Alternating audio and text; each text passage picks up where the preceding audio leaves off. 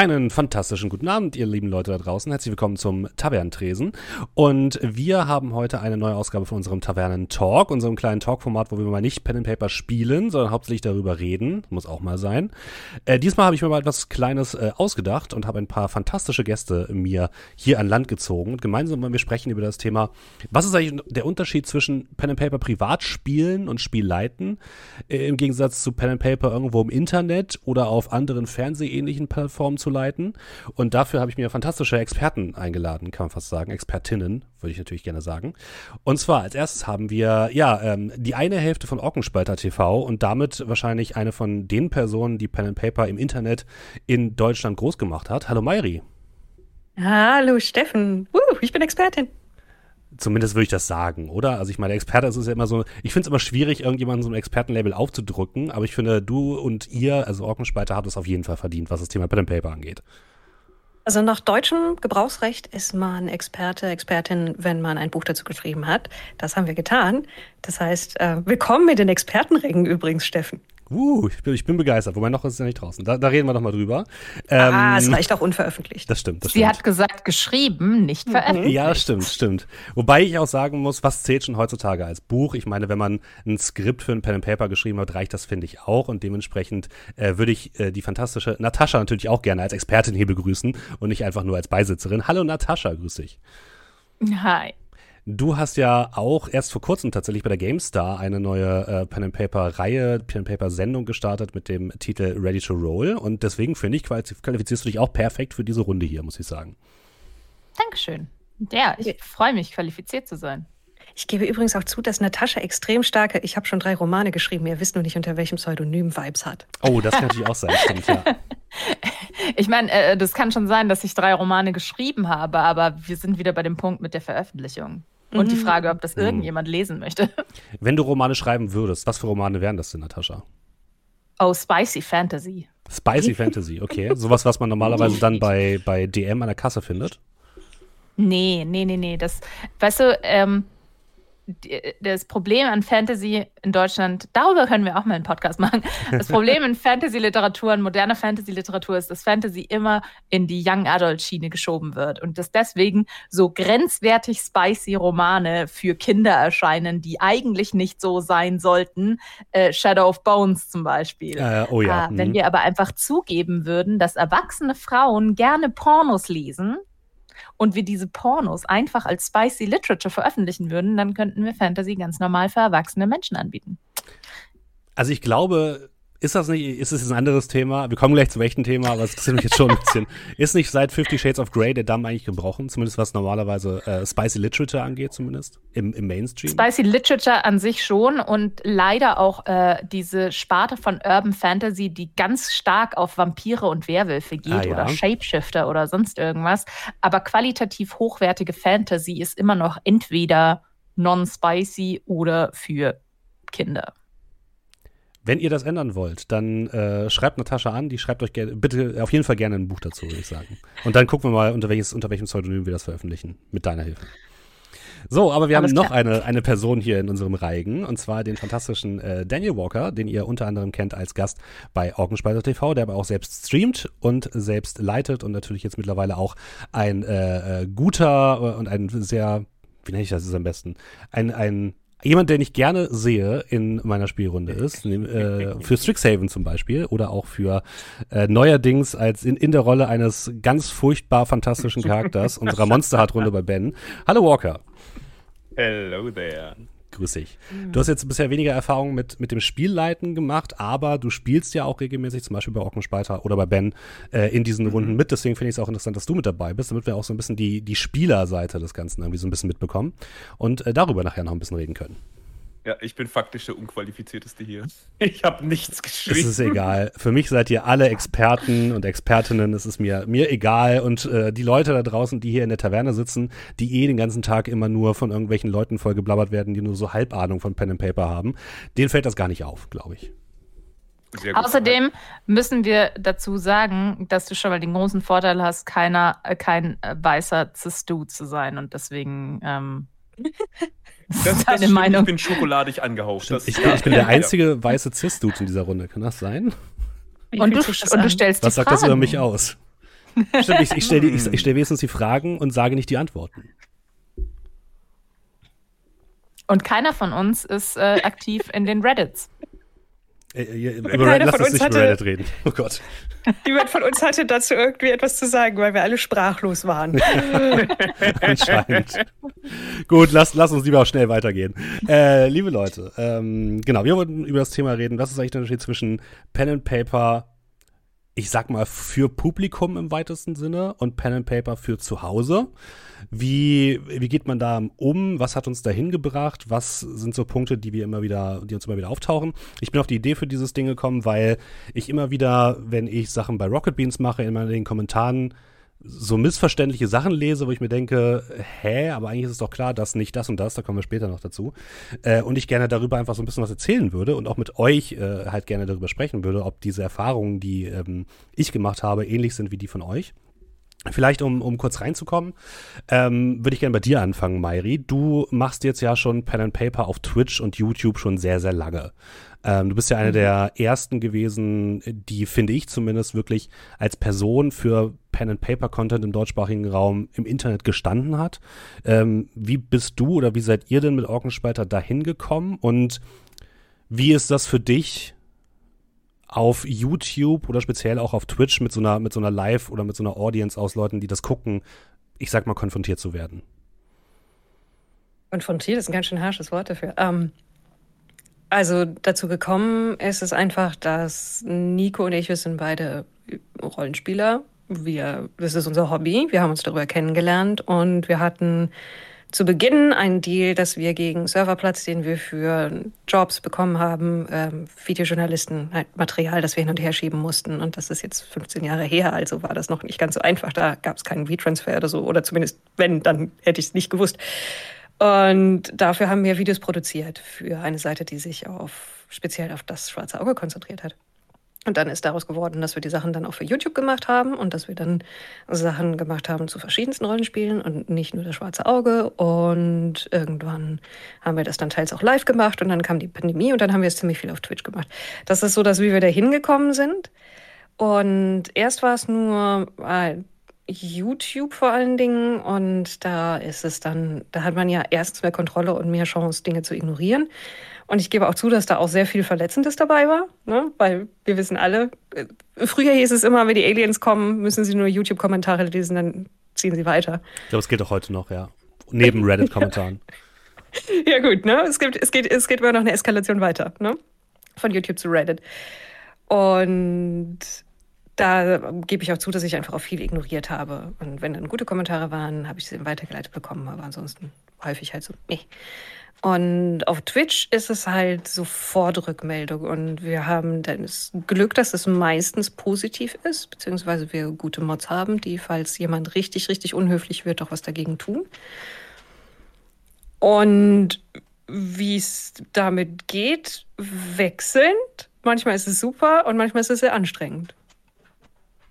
Das kann ich mir vorstellen. Das ist ja auch so ein bisschen, das ist, das ist das Schicksal, was alle Leute haben, die irgendwie irgendwas im Internet machen und mit Internet, sage ich mal, ihr in Häkchen Geld verdienen, äh, zu teilen.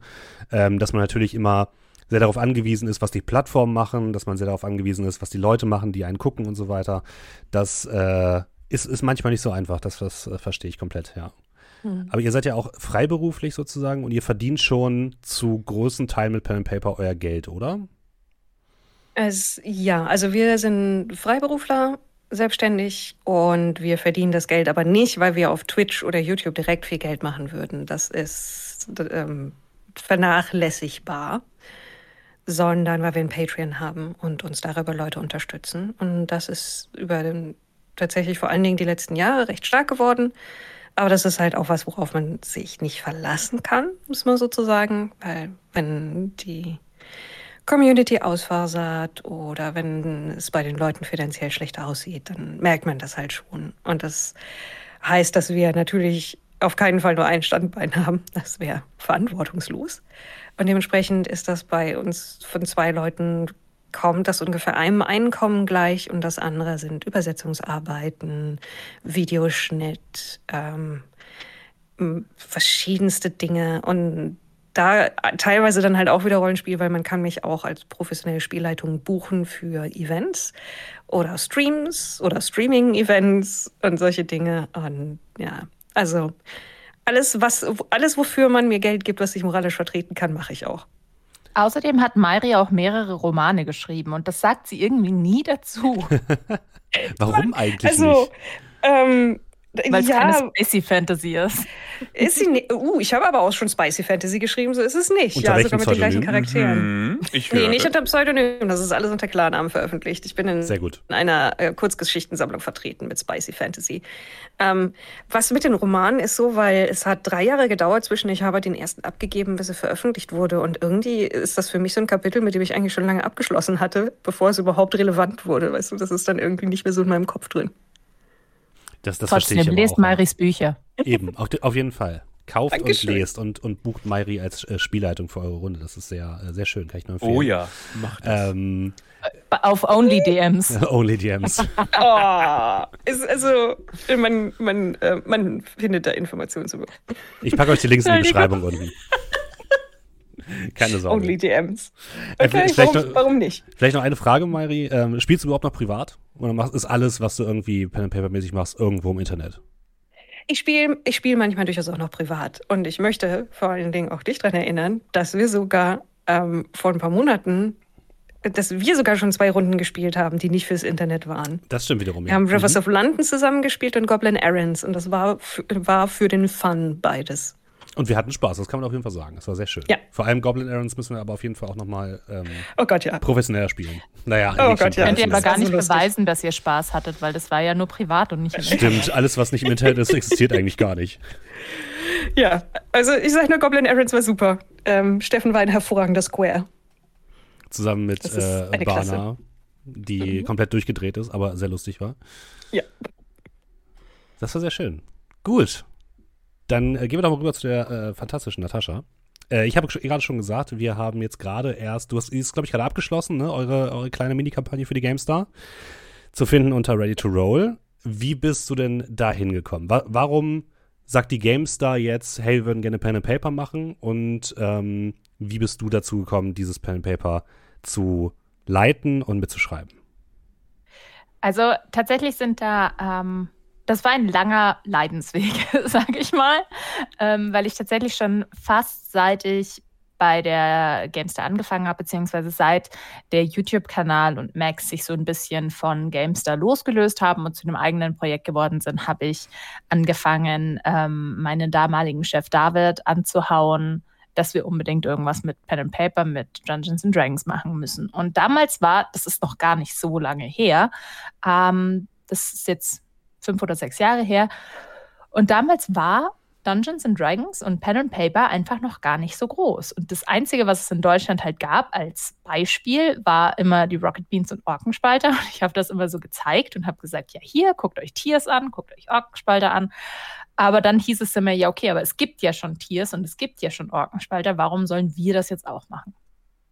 Und dann hatte ich ihn endlich so weit bearbeitet, dass ich Konzepte machen durfte. Aber ich weiß nicht, ob euch das aufgefallen ist. Ich bin Redakteurin und keine Marketingfrau oder sonst irgendwas. Und das hat schon mal damit angefangen, dass ich nicht wusste, was ein Konzept ist. Ähm, bei uns muss natürlich alles auch irgendwie wieder refinanziert werden. Mayri hat gerade eben schon angesprochen, dass das Ganze natürlich auch irgendwie Brot und Butter werden muss. Und in einem Konzern wie GameStar, wie Bedia ist es natürlich dann immer direkt mit einem Verkaufswunsch verbunden. Und ich konnte das halt damals überhaupt noch nicht richtig. Und ich wollte auch ursprünglich nicht leiten. Ähm, und dann kam die Pandemie. Und ich habe aber gesagt, okay, für mich persönlich ist das Ganze jetzt auf Eis. Ich will keine reine Online-Runde, Mhm. weil da habe ich tatsächlich den Markt auf eine gewisse Art und Weise ge- gesättigt gesehen. Und ich, hab, ich war einfach der Meinung, dass die Stärke und das, was uns ähm, hervorheben kann aus den anderen Runden, ist eben dieses Tischfeeling. Und dann habe ich ach, ja über die Pandemie tatsächlich gar nicht mehr so viel daran gedacht und daran gearbeitet, sondern habe dann eine private Runde geleitet mit einigen meiner Arbeitskollegen und ähm, vielleicht haben einige von euch das auch auf, ähm, auf Twitter oder so mitbekommen. Da war Maurice unter anderem dabei. Und ähm, der wurde auch in seinen Streams und so immer wieder angesprochen, hey, warum streamt ihr das nicht, warum streamt ihr das nicht? Aber das schiebe ich jetzt mal hinten an, weil das ist ja die große Frage, die wir dann gleich hinterher klären wollen. Ähm, tatsächlich ist letztes Jahr auf unserem Sommerfest im August äh, meine Kollegin Sophia, die ebenfalls bei Ready to Roll mitspielt, auf mich zugekommen und hat gesagt, du, ich habe gehört, du willst ein Pen and Paper machen.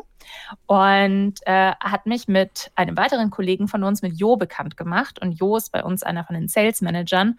Und der hat das Ganze dann also der hat sich das dann halt auf die Fahne geschrieben und hat gesagt, okay, wir versuchen das jetzt und wir versuchen das zu verkaufen. Und dann war noch Tascha mit dabei, die auch bestimmt ganz viele von euch kennen. Das war ursprünglich mal unsere Social Media Managerin und ist jetzt äh, eben Conceptionerin. Und Conceptioner können sehr gut Konzepte machen. Und so in diesem Vierergespann haben wir es dann geschafft, tatsächlich das Ganze an David ursprünglich mal zu verkaufen und ähm, eben jetzt diesen diese erste Staffel von Ready to Roll als Piloten, als Pilotprojekt aufzubauen. Und ja, es war auf jeden Fall richtig hart, weil ich ja im Dezember auch Corona bekommen habe und eigentlich im Januar hatte meine Ärzte schon gesagt, okay, komm, wir nehmen dich aus der Arbeit raus. Und ich war so, nein, ich muss mein Projekt noch machen.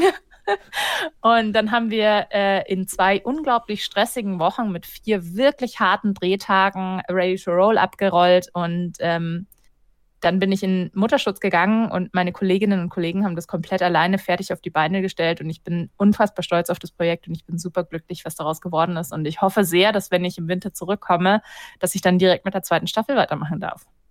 Da drücken wir dir auf jeden Fall die Daumen. Also auch da, liebe Leute, wenn ihr noch Bock habt, äh, euch das anzuschauen und äh, die fantastische Natascha zu unterstützen, dann lege ich euch den Link auch unten in die Beschreibung. Guckt gerne rein. Ihr könnt den Podcast pausieren oder später reingucken, wie ihr wollt. Das überlasse ich euch mal. Ähm, war es denn für dich, also du hast gesagt, du wolltest eigentlich nicht selbst leiten. Wie ist es denn dazu gekommen, dass du dann doch geleitet hast? Was hat dich, was hat dich überzeugt oder warum hast du gesagt, nee, das mache ich jetzt doch selbst? Ähm, tatsächlich äh, das waren so ein paar Faktoren. Also der Grund, warum ich ursprünglich nicht selbst leiten wollte, war, weil ich unbedingt mitspielen wollte. Und zu dem Zeitpunkt fand ich den Gedanken daran zu leiten zum einen sehr gruselig, einfach weil ich das zu dem Zeitpunkt noch nie gemacht hatte. Und zum anderen war ich der Meinung, dass Leiten weniger Spaß macht als Spielen ich wollte unbedingt spielen. Und ein weiterer Grund, warum ich dann selber geleitet habe, war, weil wir unser Pilotprojekt halt als, also der Hauptsponsor unseres Pilotprojekts ist quasi Webedia selbst. Und deswegen hatten wir ein sehr, sehr beschränktes Budget und deswegen war Mairi leider zu teuer. oh, ihr habt mich ja. schon gefragt. Ja, hätte ich euch einen Kostenvorschlag gemacht. einen Kostenvoranschlag. Ich hatte dich ah. vorab gefragt. Ich hatte dich, Steffen und, no. äh, und Ben gefragt. Ja, nee, aber das war wirklich, also selbst wenn du dich absolut unter Wert verkauft hättest, was ich nicht gewollt hätte. Ähm, das war wirklich eine, eine Arsch auf Eimer Sache. Äh, wir mussten da, wie gesagt, wir mussten ja auch alles in möglichst wenigen Drehtagen schaffen, weil ja auch kein Budget für Spielerinnen und Spieler da war.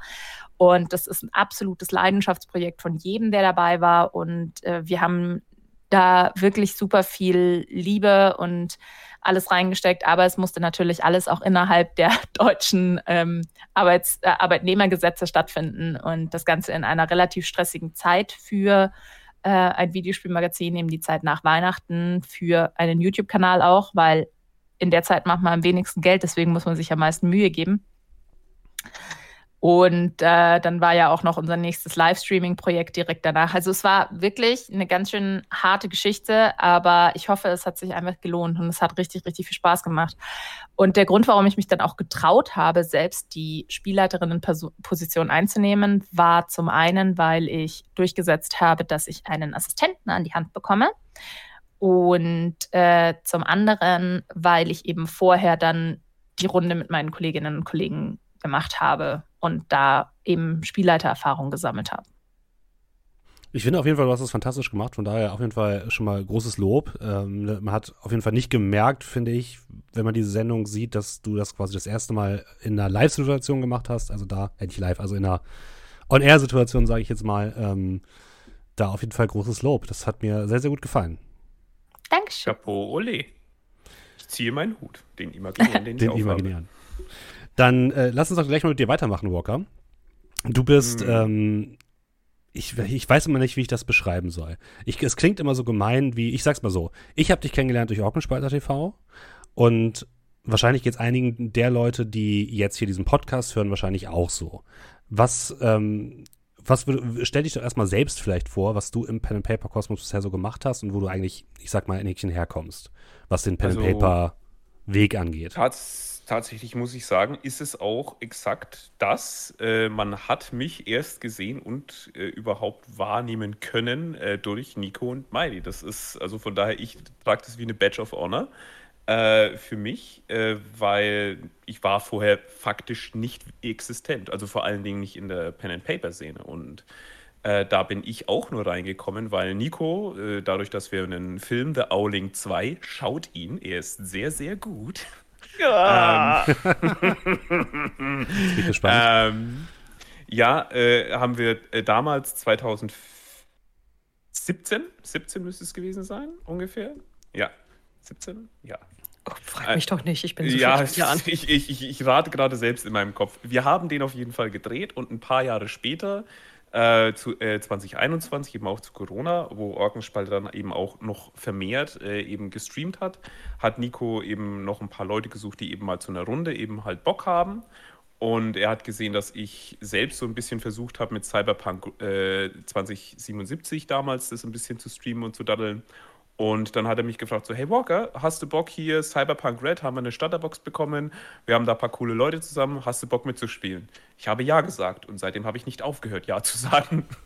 Und ja, ich wurde immer wieder gefragt und eingeladen und bin scheinbar sehr gerne gesehen, was mich sehr freut. Und ich habe ähm, ja dadurch nicht nur ein Hobby für mich entdeckt, nämlich Pen and Paper in der Form tatsächlich auch in der Intensität, in der ich das betreibe, ich habe es privat vorher auch schon mal gespielt, aber auch nur online.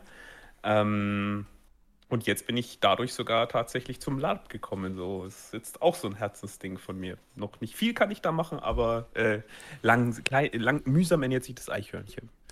Dann fehlt ja eigentlich nur noch ähm, Magic ähm, und dann Comics. Äh, auf jeden Fall. Schon Magic bist du ja auch schon in Comics, gehört noch dazu. Dann bist du komplett im Orkenspalter-Kosmos so einmal eingesaugt worden und einmal komplett assimiliert worden, oder? Ja, na, ja, doch eigentlich. Im positiven schon. Sinne, im positiven Sinne. Ja, und ich, ich, ich, ich äh, freue mich darüber ja auch sehr. Also ich habe, ähm, also neben Pen and Paper und Gedöns habe ich, ähm, und das sage ich persönlich, glaube ich, auch nicht oft genug, ich habe auch persönlich einfach eine gewisse Entwicklung auch durch die, äh, durch die sehr healthy Community dort einfach äh, mit durchgemacht, durchs positive Vorleben von anderen. Ähm, und ähm, ja, deswegen freue ich mich da zu sein und äh, bin happy. Sehr schön. Wir freuen uns auch, dass du da bist. Und genau, du bist ja so ein bisschen unsere Spielerperspektive, sage ich einfach mal, äh, auf das Thema. Was gibt es irgendwas, wo du sagst, so, das steht auf jeden Fall auf meiner Bucketlist, das will ich in, in diesem ganzen Pen and Paper Streaming Kosmos noch irgendwie machen, das möchte ich gerne erreichen? Boah, ähm, Puh, gute Frage. Ich habe so ein, äh, so, so, ein, so ein Traumprojekt, da bin ich ähm, mit Nico aktuell schon ein bisschen am Reden. Da müssen wir noch mal Zeit finden, um das mal äh, ordentlich äh, durchzumachen. Aber vor allen Dingen eben mehr LARP möchte ich machen. Vielleicht auch äh, LARP auch noch ein bisschen mehr ins, ins, ins, ins, Visuelle bringen, vielleicht unter Umständen, wenn wir das hinkriegen. Don't know. Und äh, ansonsten möchte ich tatsächlich mehr spielen und noch mehr spielen, weil es einfach sehr viel Spaß bringt. Sehr schön. Dann werden wir dich auf jeden Fall öfters bei äh, Orgenspeiser TV sehen. Wenn nicht, hast du ja auch noch deinen privaten Twitch-Kanal, wo du ab und zu mal streamst. Auch den verlinke ich natürlich gerne unten in der Beschreibung. Wenn ihr jetzt gar nicht mehr genug von Walker bekommt, dann äh, geht aber vorbei und lasst einen Follow da. So einfach ist es. Oh. Gut, dann lasst uns doch mal in das Thema einsteigen, liebe Leute. Das ist ein bisschen schwierig zu greifen, weil es natürlich auch irgendwie ein sehr großes Thema ist, finde ich. Ähm, vielleicht fangen wir mal so ein bisschen an, das Ganze irgendwie mir hilft es immer so, so, so Themen so ein bisschen zu kategorisieren. Für mich ist es irgendwie so, dass Pen and Paper aus meiner eigenen Erfahrung, widerspricht mir da gerne, wenn ihr es anders seht, sich so ein bisschen in, in drei Punkte drei Intensitätsstufen einteilt. Es gibt einmal so dieses private Spielen, was halt wirklich nur dazu da ist, um irgendwie Spaß zu haben, um privat irgendwie mit Freunden zu socialisen, also das typische Hobby, was man irgendwie so macht. Dann gibt es irgendwie diese, diese Stufe, man macht mal was für YouTube oder macht es auf seinem privaten Twitch-Kanal, wo jetzt keine riesige ähm, kein riesiger technischer Aufwand dahinter ist, aber trotzdem ist es natürlich schon ein bisschen was anderes, mit für eine gewisse Audience, für ein gewisses Publikum irgendwie was zu machen, auch wenn das nur, keine Ahnung, fünf Personen sind oder so. Aber es ist trotzdem, finde ich, schon ein bisschen was anderes, als wenn man das einfach privat macht. Und dann gibt es natürlich noch diese Ebene, dass man das, ich sag mal, professionell macht auf eine große Art und Weise für Kunden, die einen tatsächlich auch dafür bezahlen, für Fernsehen oder fernsehähnliche Angebote. Ähm, und wir stecken da ja irgendwie alle so in allen drei von diesen Ebenen drin. Würdet ihr dem erstmal so zustimmen, dass es, dass es da große Unterschiede gibt? Oder sagt ihr von vornherein so, nee, Steffen, für mich ist es eigentlich alles genau das Gleiche, ob ich jetzt privat mache oder irgendwie für ARD oder so, ist alles vollkommen gleich? Nee, würde ich zustimmen. So würde ich das auch, oder habe ich das nee. auch für mich irgendwo klassifiziert. Ich würde dir auch 100% recht geben und ich würde sogar noch einen weiteren, eine weitere Ebene mit reinsetzen, die bei uns in Deutschland allerdings wirklich wenig vorkommt. Das ist das öffentliche Spiel mit fremden Leuten. Ich glaube, das ist so ein krass amerikanisches Ding, dass einfach in Game Shops Runden angeboten werden mit Leuten, die du eigentlich nicht kennst, ähm, aber die halt nicht deine Freunde sind. Aber es ist trotzdem nochmal ein ganz anderes Ding, eben für Fremde zu leiten, auch wenn es im privaten Setting ist. Also du meinst so ein bisschen mal, für, für Conventions gibt es ja auf jeden Fall in Deutschland oder eben sowas wie DM for Hire, was eben Mari auch schon ange, angesprochen hat. Genau, oder ich glaube Adventures League heißt das für D&D. Ähm, dass du halt wirklich, also wie gesagt, in Deutschland gibt es wenig, aber in Amerika ist es halt wirklich so, in dem Game Shop, da wird ein Tisch angeboten, der wird vom Game Shop zur Verfügung gestellt, da sitzt ein DM und dann kann man da spielen. Und das, ich glaube, dass das auch der Grund ist, warum in Amerika diese ganze Problematik oder diese ganze Notwendigkeit für Safe, äh, also für, für ähm, X-Cards und für Safety Rules und so weiter höher ist und das in Deutschland eher so ein bisschen befremdlich aufgenommen wurde, weil man weniger dazu tendiert, mit seinen Freunden Safety Rules zu vereinbaren, als wenn man mit wildfremden Leuten am Tisch sitzt. Was man aber definitiv auch so sollte, weil ja, man kennt natürlich seine Freunde und so, aber letzten Endes kann man sich ja nie sicher sein, was ja. dann tatsächlich wirklich Phase ist. Und ich finde, es gibt dem Ganzen einfach nochmal eine gewisse Art von Sicherheit, sag ich mal. Ähm, wie ist es bei dir, Mairi? Ist, ist es für dich ein großer Unterschied, irgendwie Sachen privat zu machen oder für Orgenspalter TV oder für größere Auftragsproduktionen wie jetzt zum Beispiel für den Bayerischen Rundfunk? Also der, ähm, es gibt zwei Dinge, die der die den hauptsächlichen Unterschied ausmachen. Und das eine ist der Grad an Recherche. Und wenn ich einfach nur für eine private Runde spiele, dann kann ich auch irgendwie, wenn es ein historisches Setting ist, irgendwie schlocky arbeiten und einfach irgendwie Spaß dran haben. Aber wenn es für die Öffentlichkeit ist, dann fühle ich halt mich schon in der Verantwortung, vernünftig zu recherchieren. Und weil ich viel vor historischen Settings spiele, oder mit Settings, wo zumindest die reale Welt in irgendeiner Form mit reinspielt. Oder in Fantasy-Welten, die so viel Hintergrund haben, dass man sie als historisches Setting betrachten könnte. ähm, ist das nicht unwichtig? Ein Leser, ja. Oder auch in manchen Bereichen die Forgotten Realms zum Beispiel. Und das ist die eine Sache. Und die andere Seite ist das, das Timing, das Pacing. Weil wenn ich einfach nur privat mit Leuten am Spieltisch sitze, dann kann man auch mal sagen, oh, jetzt kommt die Pizza oder äh, wir haben gerade einen Durchhänger, wollen wir das Fenster aufmachen und fünf Minuten mal eben Luft schnappen, irgendwas anderes machen. Oder wir haben eigentlich gar nicht so Bock, jetzt so viel zu spielen, lass uns erstmal labern, wir haben uns echt eine Weile nicht gesehen. Und wenn das halt für die Öffentlichkeit ist im Stream, geht das nicht, weil dafür bin ich dann nicht da, speziell wenn es dann was ist, was halt verkauft ist. Und ich als Dienstleistung für jemand anders Spiel leite. Dann kann ich dir sagen, ach nee, ach heute, hm, habt ihr einen guten Film gesehen in letzter Zeit? ähm, ich, ja, ich aber alles anders gleich. Ich stelle mal wieder fest, dass Mayri definitiv der bessere Mensch ist als ich. Wieso Weil das? für mich ist für mich ist der größte Unterschied zwischen einer privaten Runde und einer Runde, die Zuschauerinnen und Zuschauer hat. Der, die Zensur, die innere Zensur. Und das ist auch der Grund, warum wir unsere private Runde niemals streamen können. Mhm. Weißt du, das wird so hingestellt. So, äh, ja, stellt doch einfach eine Kamera in die Mitte, Tonqualität scheißegal, Bildqualität scheißegal, mhm. wir wollen einfach nur dabei sein. Und ich denke mir nur so, ähm, nein, das geht nicht, weil wenn ich öffentlich bin, auch hier jetzt oder in, in meinem Arbeitsumfeld oder in einer öffentlichen Streaming-Situation. Also ich weiß nicht, wie das anderen Menschen geht, aber ich habe in mir einen sehr schlechten, sehr, sehr schwarzhumorigen Menschen, der sexistische, rassistische, anderweitig istische Jokes macht, die definitiv nicht safe for the Internet sind. Fühle ich, fühle ich, fühle ich sehr. Okay, nein, das macht tatsächlich keinen Unterschied bei mir, gebe ich zu. Also ich leite in meinen privaten Runden, ich glaube, das können die Leute, die in privaten Runden bei mir waren, eigentlich ziemlich ähnlich vom Stil her und von der Art und Weise, wie ich die Charaktere spiele her und wie ich mich ausdrücke her. Ich glaube, ich hätte nicht die, die geistige, Kon also noch die Bandbreite übrig, weil ich mache ja gleichzeitig die Technik und noch irgendwie 30 andere Sachen und das ist auch gut so. Aber ich glaube, Selbstzensur würde ich nicht mehr hinbekommen.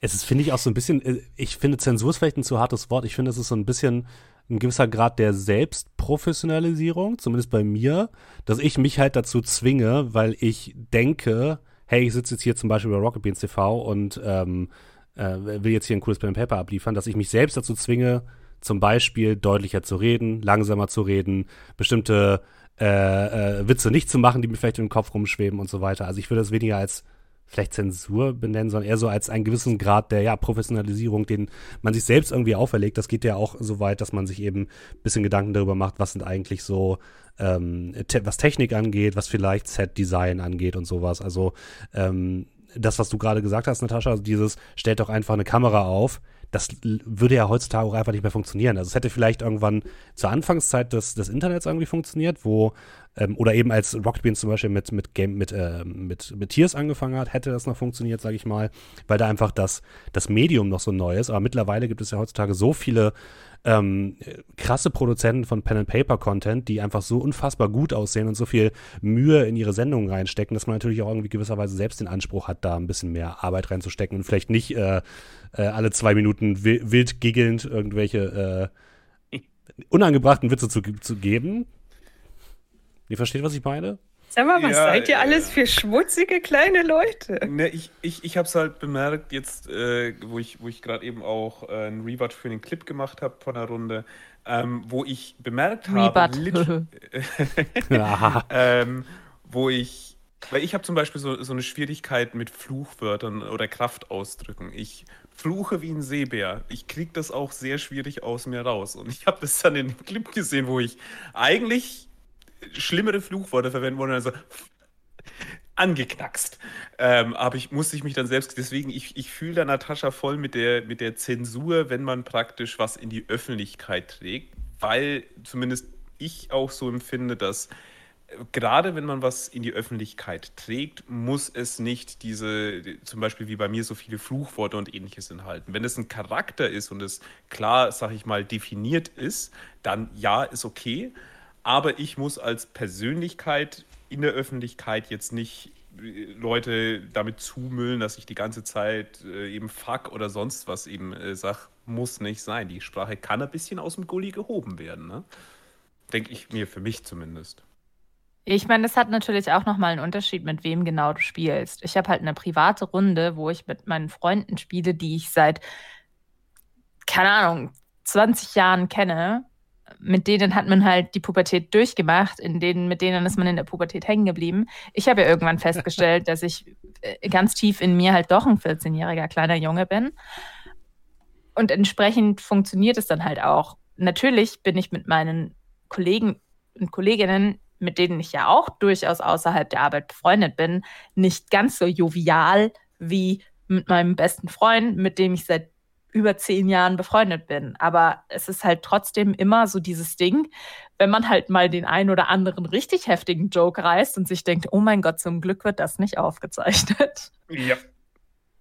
Ja, das, das verstehe ich auf jeden Fall. Ähm, vielleicht, um ein anderes Stichwort aufzunehmen, was du gerade genannt hast, ähm, äh, Natascha, ist das Thema Pacing vielleicht nochmal interessant, weil das ist so ein bisschen das, was mir zumindest bei Rocket Beans am meisten begegnet, ist die Frage, das ist noch nicht mal ein Vorwurf, sondern einfach eine ganz neutrale Frage von vielen Zuschauern, hey, wie viel ist denn bei euch eigentlich geskriptet? Oder ähm, was, was läuft nach Plan? Wie ist der Plan? Wie gibt es da ein Skript? Wie ist das, wie, wie fest sind sozusagen die, die Szenen geschrieben, die in so einem in Häkchen professionellen äh, Pen and Paper stattfinden? Und ähm, das, das gibt es ja auch ganz oft, diese Vorwürfe gegenüber beispielsweise den, den großen Pen-and-Paper-Formaten, wie zum Beispiel in Critical Role oder auch in Dimension 20, dass wenn dann irgendwie mal in genau dem richtigen Moment eine natürliche 20 gewürfelt wird, dass dann alle anfangen zu schreien und äh, dann sehe ich schon die ersten Leute wieder in den Kommentaren schreiben, ist so alles gefaked. Ähm, vielleicht lasst uns erstmal darüber sprechen. Natürlich ist das Thema Pacing. Pacing bedeutet für Leute, die jetzt mit diesem englischen Begriff nichts anfangen können, also einfach die, der, der Dramaturgiebogen einer einer, einer Geschichte, dass immer etwas passiert, was einen dazu bringt, weiter zu gucken. Ähm, wie ist es bei, bei euren Formaten? Vielleicht bei dir, Natascha, wie war es bei, bei Ready to Roll? Hattest du dann ein festes Skript oder wie viel war improvisiert, wie viel war tatsächlich komplett vorgegeben von dir als, als Autorin des Abenteuers? Also Ready to Roll war verhält, also Moment, wenn wir von Scripting hier reden, von Scripting in Pen and Paper, dann müssen wir definitiv unterscheiden, Skript für den DM oder Skript für die Spielerinnen und Spieler. Ich kann euch versichern, ja. dass meine Spielerinnen und Spieler absolut keine Ahnung hatten. Das Einzige, was sie vorher wussten, ist, dass wir, Moment, oh Gott, jetzt, ich habe gerade so einen Moment, wie heißt das Wort nochmal? Ich, will, ich bin gerade so in dubio pro reo, nein, oh Gott. Entschuldigung. Hey, welches Wort suchst du? In, in medias res, glaube so, ich. Okay. Also, Was bedeutet das? Äh, wir haben eben mitten in der Situation angefangen. Also die Frage, wie du ein, ah. wie du ein äh, Pen and Paper anfängst, ist ja immer dieses typische, ihr trefft euch in einer Taverne, whatever. Und meine Spielerinnen und Spieler wussten definitiv, wir beginnen mit dieser und jenen Situation. Ihr kommt mit diesem und jenem Wissen rein. Wir haben auch die Charaktere schon so angelegt, dass sie sich teilweise vorher kannten. Das war's. Mehr Scripting hatten die Spielerinnen und Spieler nichts. Aber sie wussten, dass das Ganze ziemlich railroady wird. Also Railroading im Pen and Paper ähm, bedeutet, dass der DM vorgibt, wo es lang, lang geht. Das ist etwas, was teilweise sehr verpönt ist, was ich absolut nicht nachvollziehen kann, weil ich finde, man kann von einem DM nicht verlangen, dass alles immer eine Sandbox ist. Die Welt, also es gibt bestimmt DMs, die können eine Welt als Sandbox aufbauen. Ich bin's nicht. Also wenn meine Spielerinnen und Spieler in eine andere Richtung gehen würden, als ich vorbereitet habe, müsste ich die Session beenden und müsste sagen, okay, cool, wir sehen uns zwei Wochen wieder. Bis dahin habe ich das Abenteuer in diese Richtung weitergeschrieben. Und Railroading bedeutet, dass eben ein Schienennetz vorgegeben ist und auch wenn es sich anfühlt, als hätten die Spielerinnen und Spieler Entscheidungsfreiheit, am Ende des Tages entscheide ich, wo es lang geht. Und ja, da war Ready to Roll definitiv sehr gescriptet, weil wir ja nicht alle zwei Wochen gespielt haben oder einmal die Woche gespielt haben, wie äh, das Ganze dann ausgestrahlt wurde, sondern wir haben äh, an zwei Wochen, jeweils Donnerstag und Freitag, jeweils zwei Folgen. Zwei Folgen oder vier Folgen? Nein, zwei Folgen aufgenommen. Vier Folgen wäre ein bisschen viel. Das wäre ein bisschen zu viel, ja. Das heißt, ich hatte überhaupt keine Möglichkeit, das Abenteuer zu verändern, nachdem es angefangen hat. Wir haben halt angefangen zu spielen und bevor wir angefangen haben zu spielen, war alles fertig, weil ich habe ja auch die ganzen Props gebraucht. Also ich habe ja ähm, alle äh, Terrainteile. Ich habe mir Terrainteile von ähm, unter anderem von Mairi ausgeliehen. Das heißt, es musste vorher definitiv feststellen, wo findet der letzte Kampf statt? Was für ein Monster begegnet ihnen am Ende? Was passiert bis dahin? Wie kommen sie dorthin? Welche Rätsel müssen sie lösen?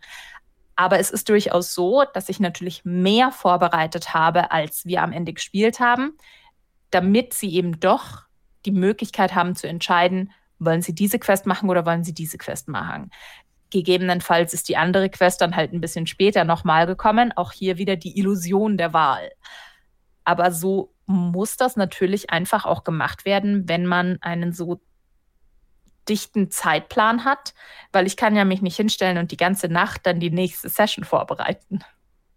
Das auf jeden Fall. Und gerade dieses Thema Zeitplan, es ist ja auch immer so, dass man natürlich auch in gewisser Weise, gerade wenn man beispielsweise Sachen für YouTube vorbereitet, man auch immer wieder von der Plattform natürlich einerseits eingeschränkt wird und andererseits natürlich auch, wenn man jetzt irgendwie noch externe Ressourcen dabei hat oder irgendwie halt für eine Firma das Ganze macht, dass dann natürlich auch immer wieder Leute da sitzen, die halt noch bezahlt werden und jede Stunde, die irgendwie drauf geht, wird extra kosten oder die Leute haben keine Zeit mehr, irgendwas noch vorzubereiten. Das heißt, man hat natürlich ein relativ starres ähm, ja, so ein bisschen fernsehartiges Zeitkorsett, in dem man natürlich so ein Abenteuer irgendwie pressen muss. Also da das ist natürlich, das kann ich, kann ich vollkommen nachvollziehen und ist auch vollkommen das, was ich auch als Erfahrung hatte, dass man zumindest so ein gewisses, einen gewissen zeitlichen Grobablauf irgendwie haben muss, in dem sich das Ganze bewegt, dass man genau weiß, okay, irgendwann im letzten Drittel gibt es hier diesen Spannungshöhepunkt und das flacht dann am Ende wieder auf und wir sind dann nach ungefähr dreieinhalb Stunden an Punkt X. Das, das sehe ich auf jeden Fall.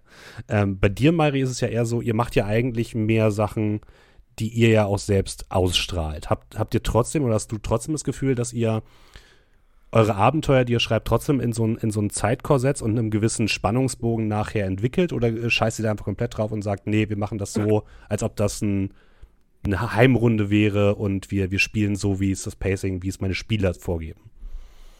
Also, äh, die Sache mit dem, wir machen mehr, was wir selber ausstrahlen, liegt aber auch nur daran, dass wir sehr viel machen, was wir selber ausstrahlen.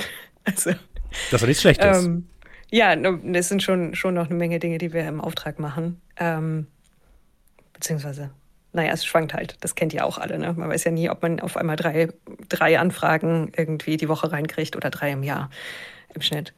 Und ich denke zumindest, dass wir es immer hinkriegen, dass jede Session ihren eigenen Spannungsbogen hat, der auch relativ straff gespannt ist, weil wir schon relativ klar die Regel haben, dass wir maximal drei Stunden spielen.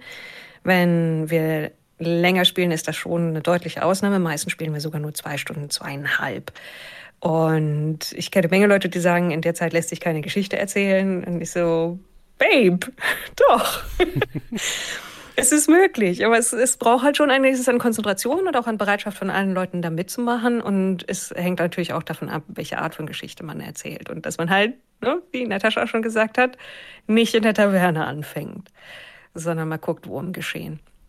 Aber ja, die Sachen, die ich, die ich selber schreibe oder die ich adaptiere von fertigen Abenteuern an dergleichen, die sind in der Regel schon so gedacht, dass sie mit einem Spannungsbogen über diese Zeit funktionieren.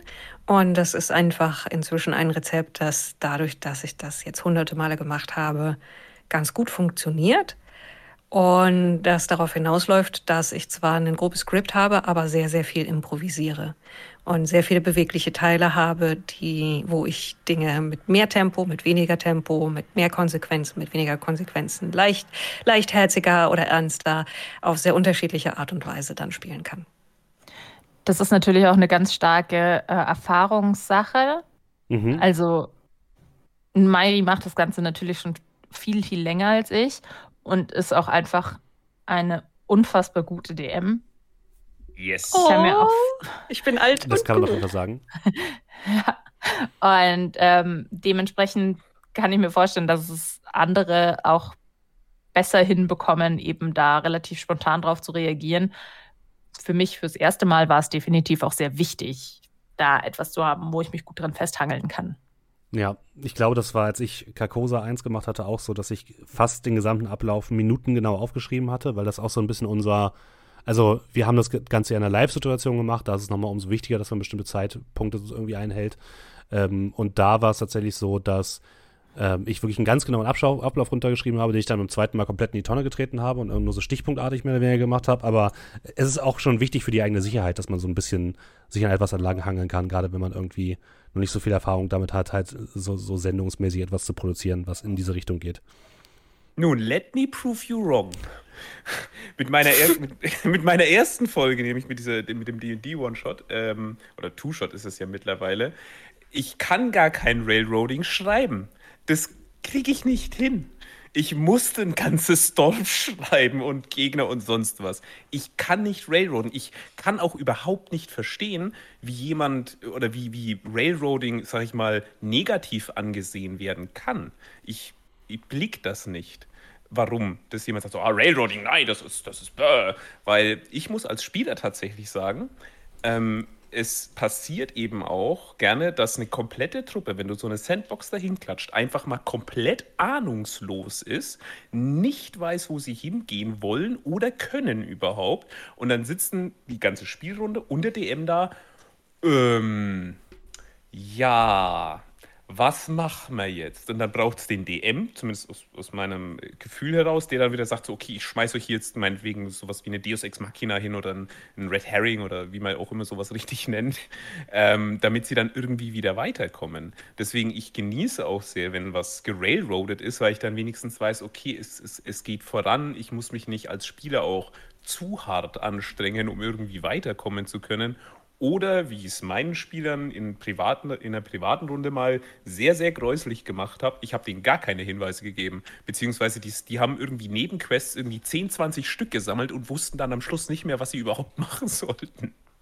Das typische Problem, wenn man zu viel, so Entscheidungsparalyse, wenn man zu viele Optionen hat, dass man einfach sitzen bleibt und einfach denkt so, na gut, dann äh, gucken wir mal, was, was da muss man halt, da muss man dann halt auch immer wieder ein bisschen festhalten, also seht das vielleicht jetzt mal als Tipp für kommende DMs. Äh, Dungeons and Dragons oder andere, ich sage immer Dungeons and Dragons, aber das trifft, glaube ich, auf die meisten Rollenspiele zu, die wir am Tisch spielen. Pen and Paper sind keine Videospiele. Und wenn man mit der Videospielmentalität hingeht, dass man jeden Raum erstmal durchsuchen muss, wird das Spiel für die anderen Spielerinnen und Spieler und für die Spielleitung relativ schnell sehr langweilig und sehr anstrengend. Amen.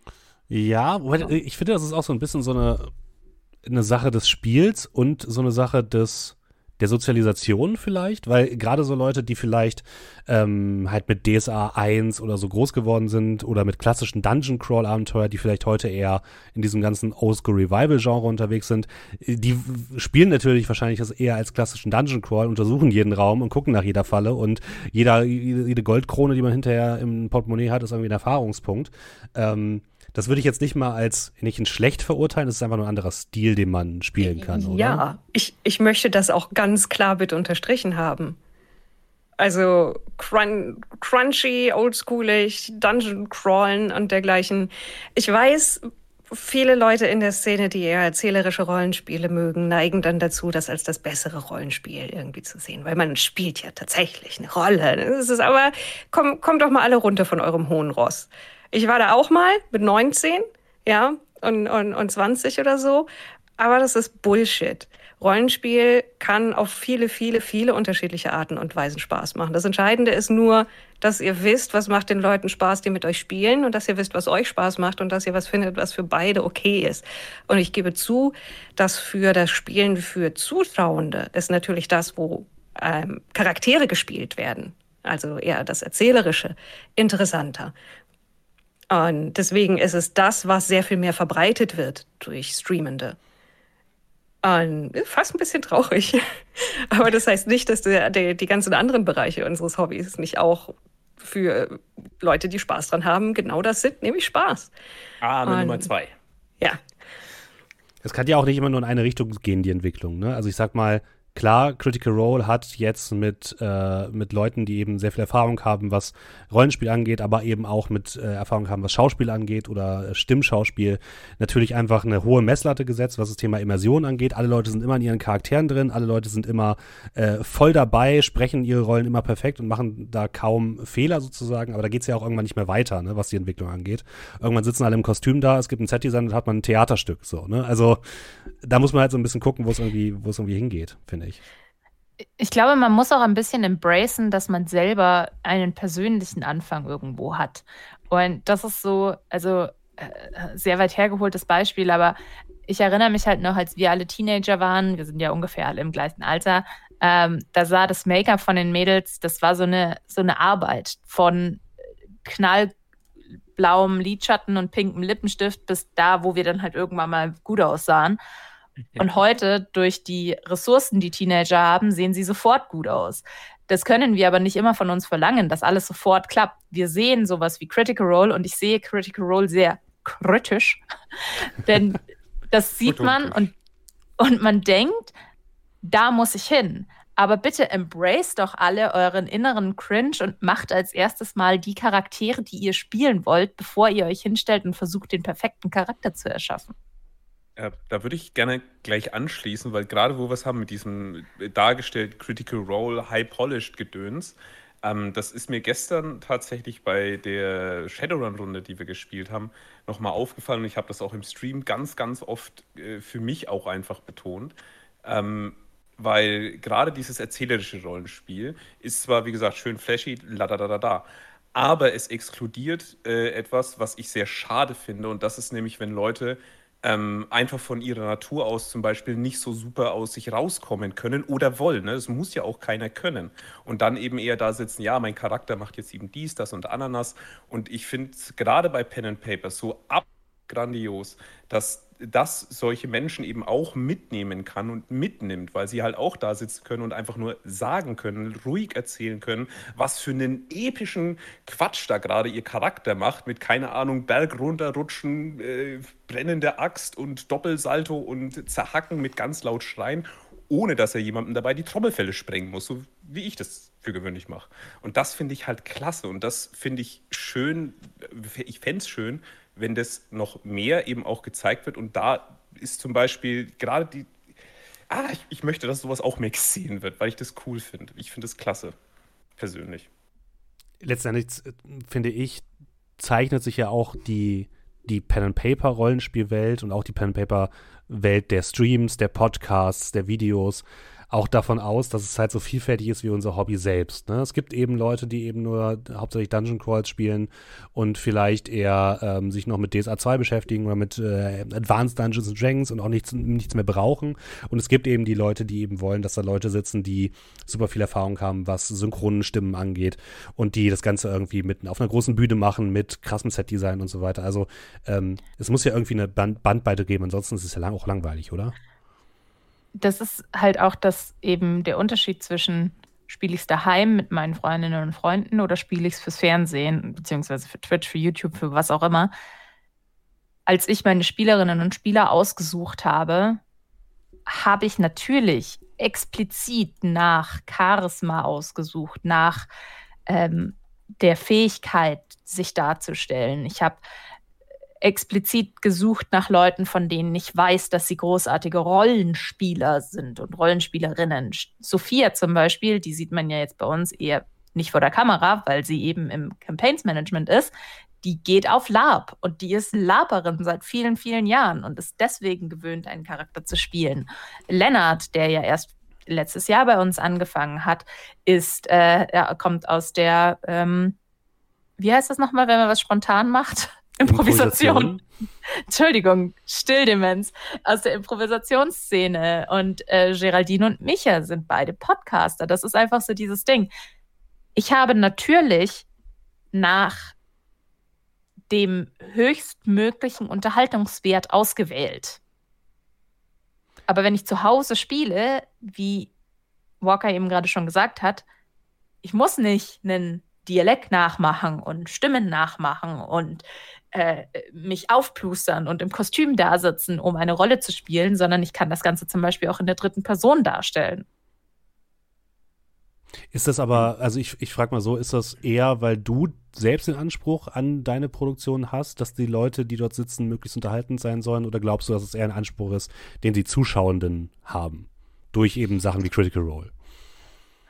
Ich glaube, in meinem Fall im Speziellen, im Fall von Ready to Roll, ist das einfach eine finanzielle Ansichtssache, weil ich habe ein Produkt und dieses Produkt muss so gut wie möglich sein, damit ich zum einen so viele Zuschauerinnen und Zuschauer wie möglich habe, um dann eben über Werbeeinnahmen genügend einzunehmen, um die nächste Produktion finanzieren zu können und auch um das Ganze eben Menschen zeigen zu können, die mit Pen and Paper überhaupt nichts anfangen können die das dann sehen und sich denken, ja, das sieht doch nach einer guten Produktion aus, das unterstütze ich finanziell.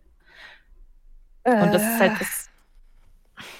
Sorry, aber dieses mit dem, das Production Value, ja, ich will auch, dass es gut aussieht, aber es ist halt eben auch ein bisschen lächerlich inzwischen.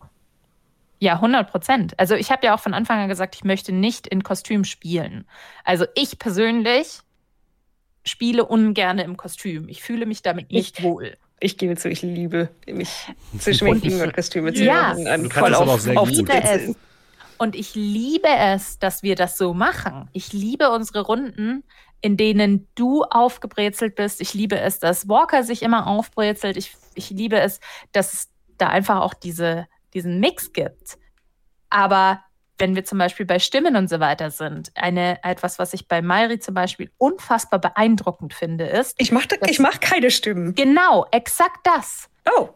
Du schaffst What? es absolut krass voneinander. Also du, du, du schaffst es nur mit deiner Stimme, also nicht indem du deine Stimme veränderst, sondern die Art und Weise, wie du erzählst, unterschiedlichen Figuren komplett individuelle, unterschiedliche Charakter, Charaktere zu geben, ohne lächerliche Dialekte zu sprechen.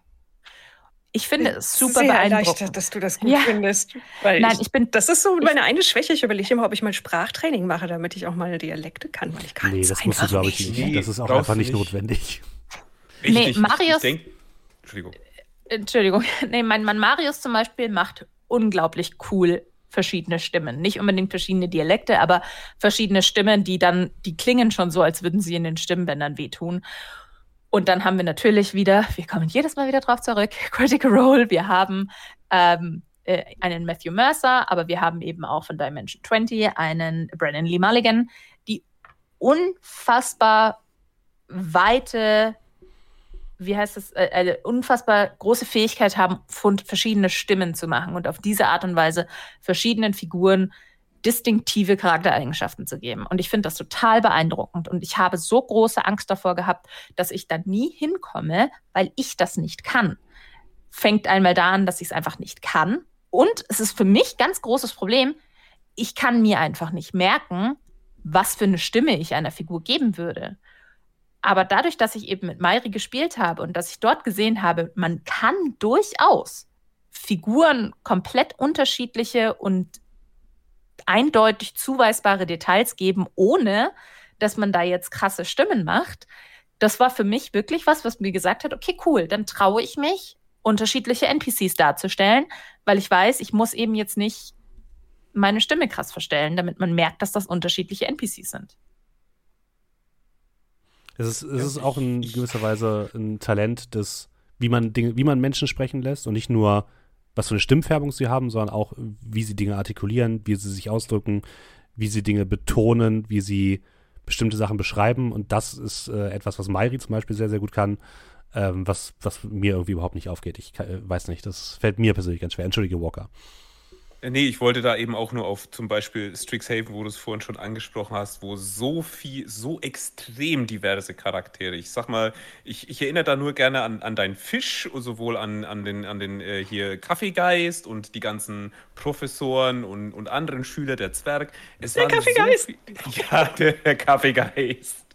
ähm, also es waren so viele Sachen halt dabei und ja, das ist halt, ist ein, ist ein absolutes Talent. Ich habe es in, in meiner Runde versucht mit verschiedenen, äh, also wenn ich leite, versuche ich tatsächlich verschiedene ähm, Stimmen tatsächlich zu machen und da komme ich zu dem Problem, äh, wo Natascha schon gesagt hat, dieses sich, sie, ich kann mir nicht mal merken, welcher Charakter welche Betonung oder Stimmlage, Akzent oder sonst was hat und verrenne mich dann immer wieder in mein Fränkisch. Und das, das kriegt man bei mir ja auch wirklich nicht raus. Also egal welchen Charakter ich wann, wo, wie spreche, dieses also diese sprachliche Eigenart ist Die ja haben immer alle ein hartes und weiches D. Du, du, musst es, du musst es embracen, Walker. Totally. Totally. Totally. Wir machen uns nicht über Dialekte lustig. Ich habe sehr lange in Ostdeutschland gewohnt. Ähm, ähm, zum Glück habe ich keinen Dialekt davon mitgetragen. Ähm, vielleicht, um nochmal zum anderen Thema zurückzukommen, vielleicht äh, für dich, Mairi, gibt es Systeme oder Spielsettings, wo du sagen würdest, das würdest du niemals in irgendeiner Form on air im Internet oder auf Veranstaltungen für ein Publikum spielleiten oder spielen? Hm. Also es gibt nur welche, die ich vielleicht einfach generell nicht spielen würde. Weil man es nicht sollte. Das heißt, du machst Das- da quasi keinen Unterschied zwischen privat und in der Öffentlichkeit. Ja, tatsächlich. Also, ich bin gerade echt am Überlegen. Also, es gibt halt ein paar Sachen, die, die ein bisschen, die schwieriger sind, sozusagen, sie unterhaltsam zu machen, wenn man das Regelwerk tatsächlich benutzt. Äh, Wenn das Regelwerk sehr crunchy ist und es viel Diskussionen gibt, ob bestimmte Fälle zutreffen oder nicht. Bei Shadowrun zum Beispiel. Ähm, äh, das hat mich aber nicht daran gehindert, Shadowrun zu leiten, auch on camera. Das geht schon. Da muss man halt eben einfach ein bisschen drin sein. Und Settings, es, also wenn es dann Settings sind, die ich nicht spielen möchte, dann ist es meistens, weil ich sie langweilig finde oder unangenehm und dann würde ich sie weder privat noch öffentlich spielen. Also es gibt schon ein paar Sachen, wo ich sage, das ist schwierig zu sagen. Ich habe mich, hab mich da auch schon sehr in die Nesseln gesetzt, aber ich habe zum Beispiel den Pet Peeve, wenn eine Fantasy-Welt so im Osten eine Gegend hat, wo die Leute eine komische Sprache sprechen und viel mit Ehre machen und scharf essen und dann so ein General-Asien-Kröngeldings ist, wo dann am besten auch noch ein paar, die, die paar Romane, die in China spielen, die irgendjemand mal gelesen hat, oder in Japan oder eine wilde Mischung von allem, dann auch direkt eins zu eins nacherzählt werden. Nope.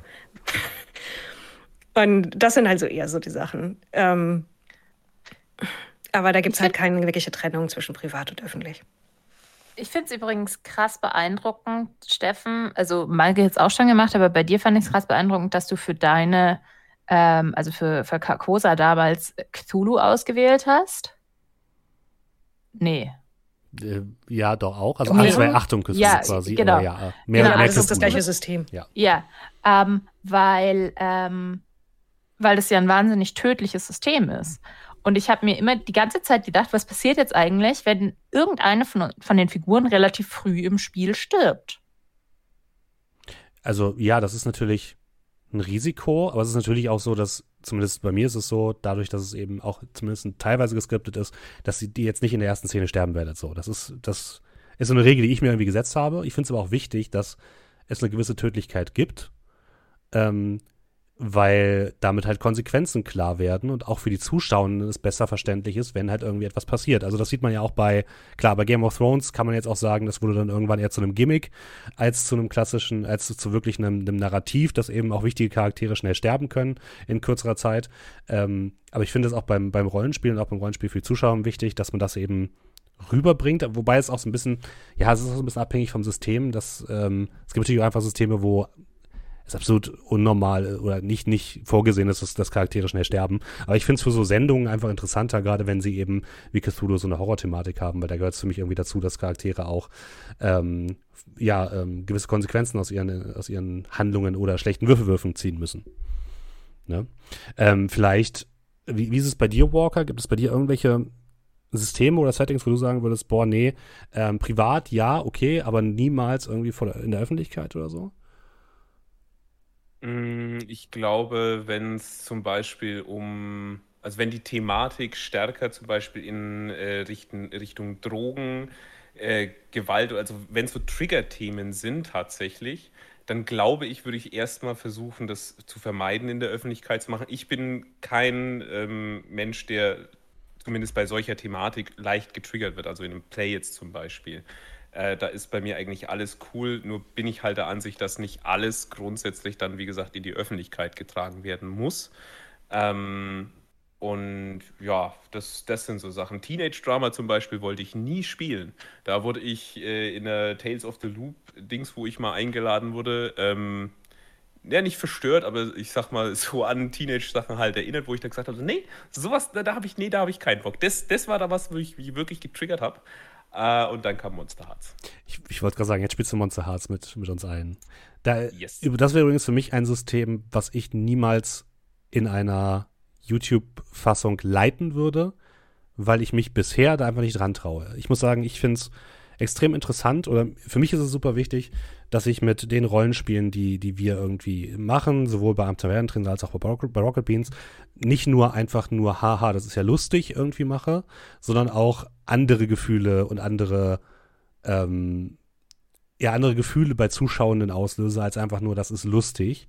Und dementsprechend finde ich es eigentlich super interessant, mich mit Settings irgendwie auseinanderzusetzen, die ein gewisses Drama bieten, natürlich mit den entsprechenden Sicherheitsmechanismen, ähm, was Spielende als auch Zuschauende angeht, aber eben nicht immer nur alles auf lustig zu trimmen, sondern eben auch traurige Momente in einer Session zu haben oder ähm, dramatische Momente. Und deswegen finde ich eigentlich, dass Sachen wie Monster Hearts super spannend sind. Ich muss aber einfach für mich persönlich sagen, ich traue mich da nicht, nicht ran, aktuell, weil ich nicht glaube, dass vor allem bei Rocket Beans Zuschauende dafür bereit wären. Das klingt jetzt ein bisschen gemein, ich meine das gar nicht gemein, sondern ich glaube, dass Zuschauer, dass zumindest die Zuschauenden, die Rocket Beans Content sehen, eine gewisse Art von Pen and Paper gewohnt sind, nämlich das, was eben wir mit Tiers und so weiter etabliert haben. Und dass es extrem schwierig ist, ähm, Leute da so ein bisschen rauszubekommen und denen andere Emotionen in so einem Pen and Paper zu präsentieren als das, was wir halt etabliert haben. Ihr versteht, was ich meine. Ja, ich verstehe das sehr gut. Ja. Und Ist es halt ist auch. Oh, sorry. Äh, Okay, äh, ich wollte gerade sagen, es ist halt auch immer wichtig bei sowas, wenn man es produziert hat, auch zu wissen, so, okay, für welches Publikum mache ich das halt tatsächlich. Ne? Also mal überspitzt ausgedrückt, du brauchst Mario Bart äh, ähm, Dauerpublikum, brauchst du auch nicht. Ja, brauchst du auch nicht hin, äh, brauchst du auch nicht hingehen und sagen, so hier, jetzt äh, bringe ich euch mal Kennst du, kennst du, Literatur kennst du? bei. Kennst Ah Gott, bitte, Ah. bitte, ich will keine Kopfschmerzen, kriege ich jetzt nicht sagen, so, es tut mir leid. Ich wollte es nur als, als so krasses Beispiel eben nehmen. Ähm, dass man halt, wenn man, vor allen Dingen, wie gesagt, auch immer, äh, wenn da so Finanzen mit drin stecken, man halt schon wissen muss, okay, das ist, das ist meine Zuschauerschaft und für die will ich auch was produzieren. Glaube ich zumindest, dass das eine sehr smarte Idee ist. Ich bin da in sowas noch nicht wirklich drin. Ähm, ja, deswegen kann ich das sehr gut nachvollziehen. Sorry, wenn das eigentlich nur ein Ja zu deinem Aus Ja, alles gut, Auszug alles gut. war. Für Sorry, mich Mairi. ist es, für mich unterscheidet das tatsächlich sehr stark, wer es anbietet, weil ich in einem privaten Setting zum Beispiel kein Interesse an How to be a Hero hätte. Ähm, How to be a Hero ist halt ein Regelwerk, was unfassbar viel Fokus, also unfassbar viel Arbeit auf den DM liegt, legt, um es für die Spielerinnen und Spieler so einfach wie möglich zu machen. Was ich an sich finde, ist ein geiles Konzept, ich finde das super. Äh, ich finde, das ist, äh, es funktioniert als das, wofür es funktionieren soll. Und es ist ein tolles Rollenspiel. Aber ich bin eben schon relativ lange Rollenspielerin und ich brauche diese, diese Stützräder nicht mehr, sag ich mal. Deswegen fände ich das jetzt in einem privaten Setting für mich persönlich uninteressant. Wenn jetzt aber ein Ben kommt und zu mir sagt, hey, hast du Lust, dieses und jenes Setting mit mir zu spielen? Wir spielen nach How to be a Hero. Ich, sofort. Ja, selbstverständlich. Ben ruft und ich knie nieder.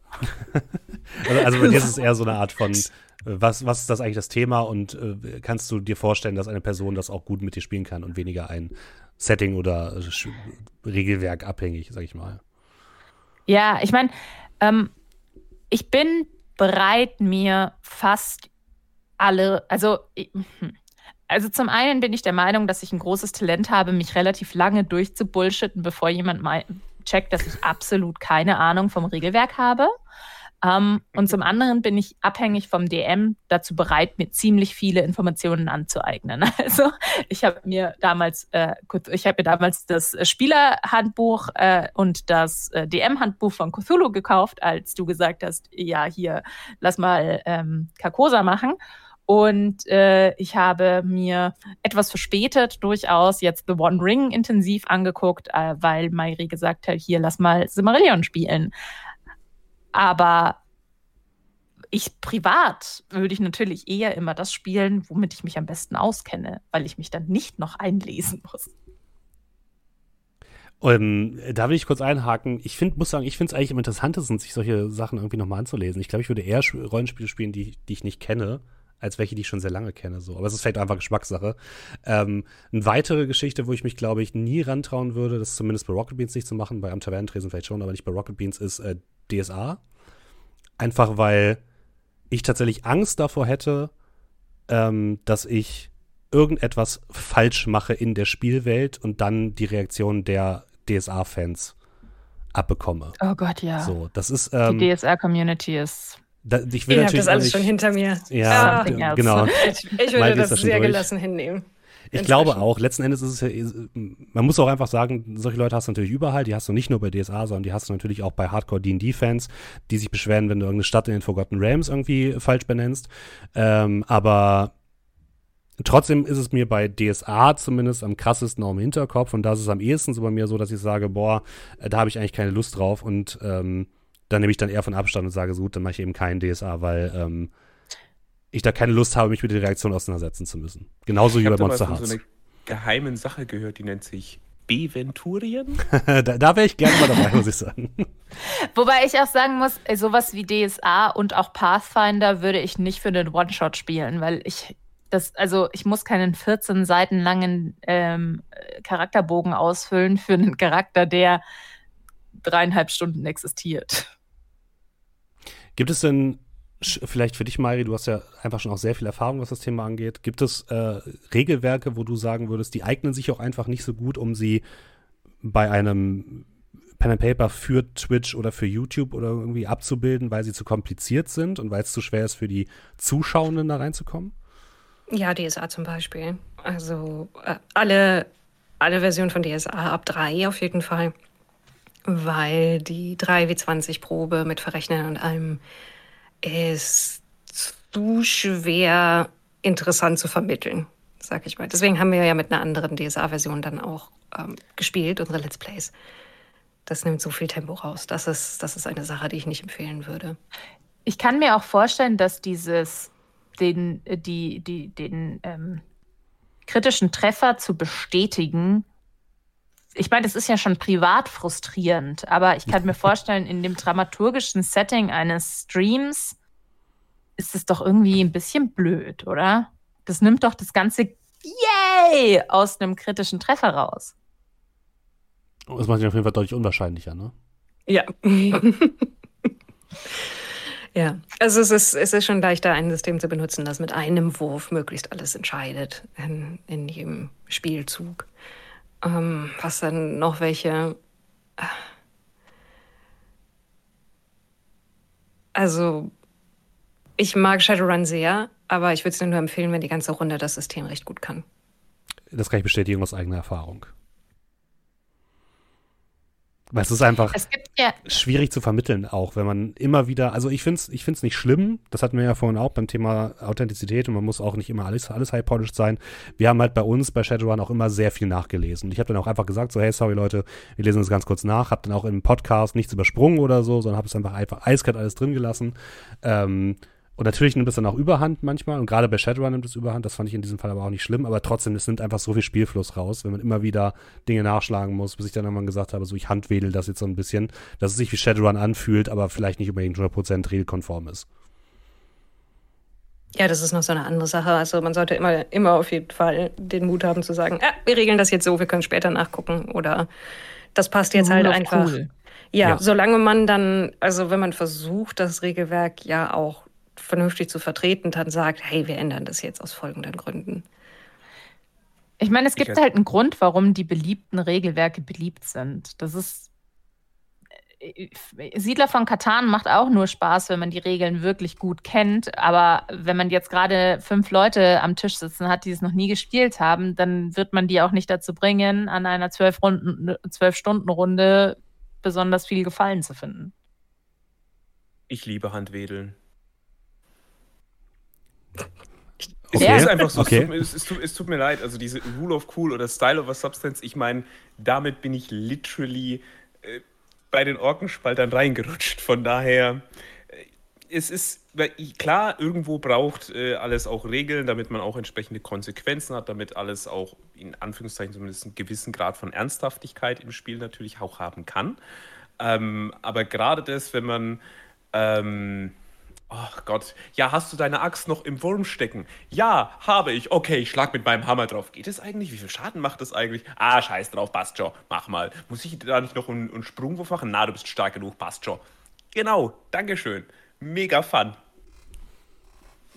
Ja, Ja, und genau dafür gibt es ja eben dann auch diese Regelwerke, die sehr viel, ähm, sehr viel Last auf den DM legen, weil jetzt zum Beispiel im Fall von, ähm, von Monster Hearts, ich meine, ganz ehrlich, wie, wie oft haben wir gewürfelt in beiden Staffeln Monster Hearts bis jetzt? Ich glaube, Ben hat am Ende immer gesagt, so, ach, wir müssen noch mal würfeln. Äh, dann mach mal XY.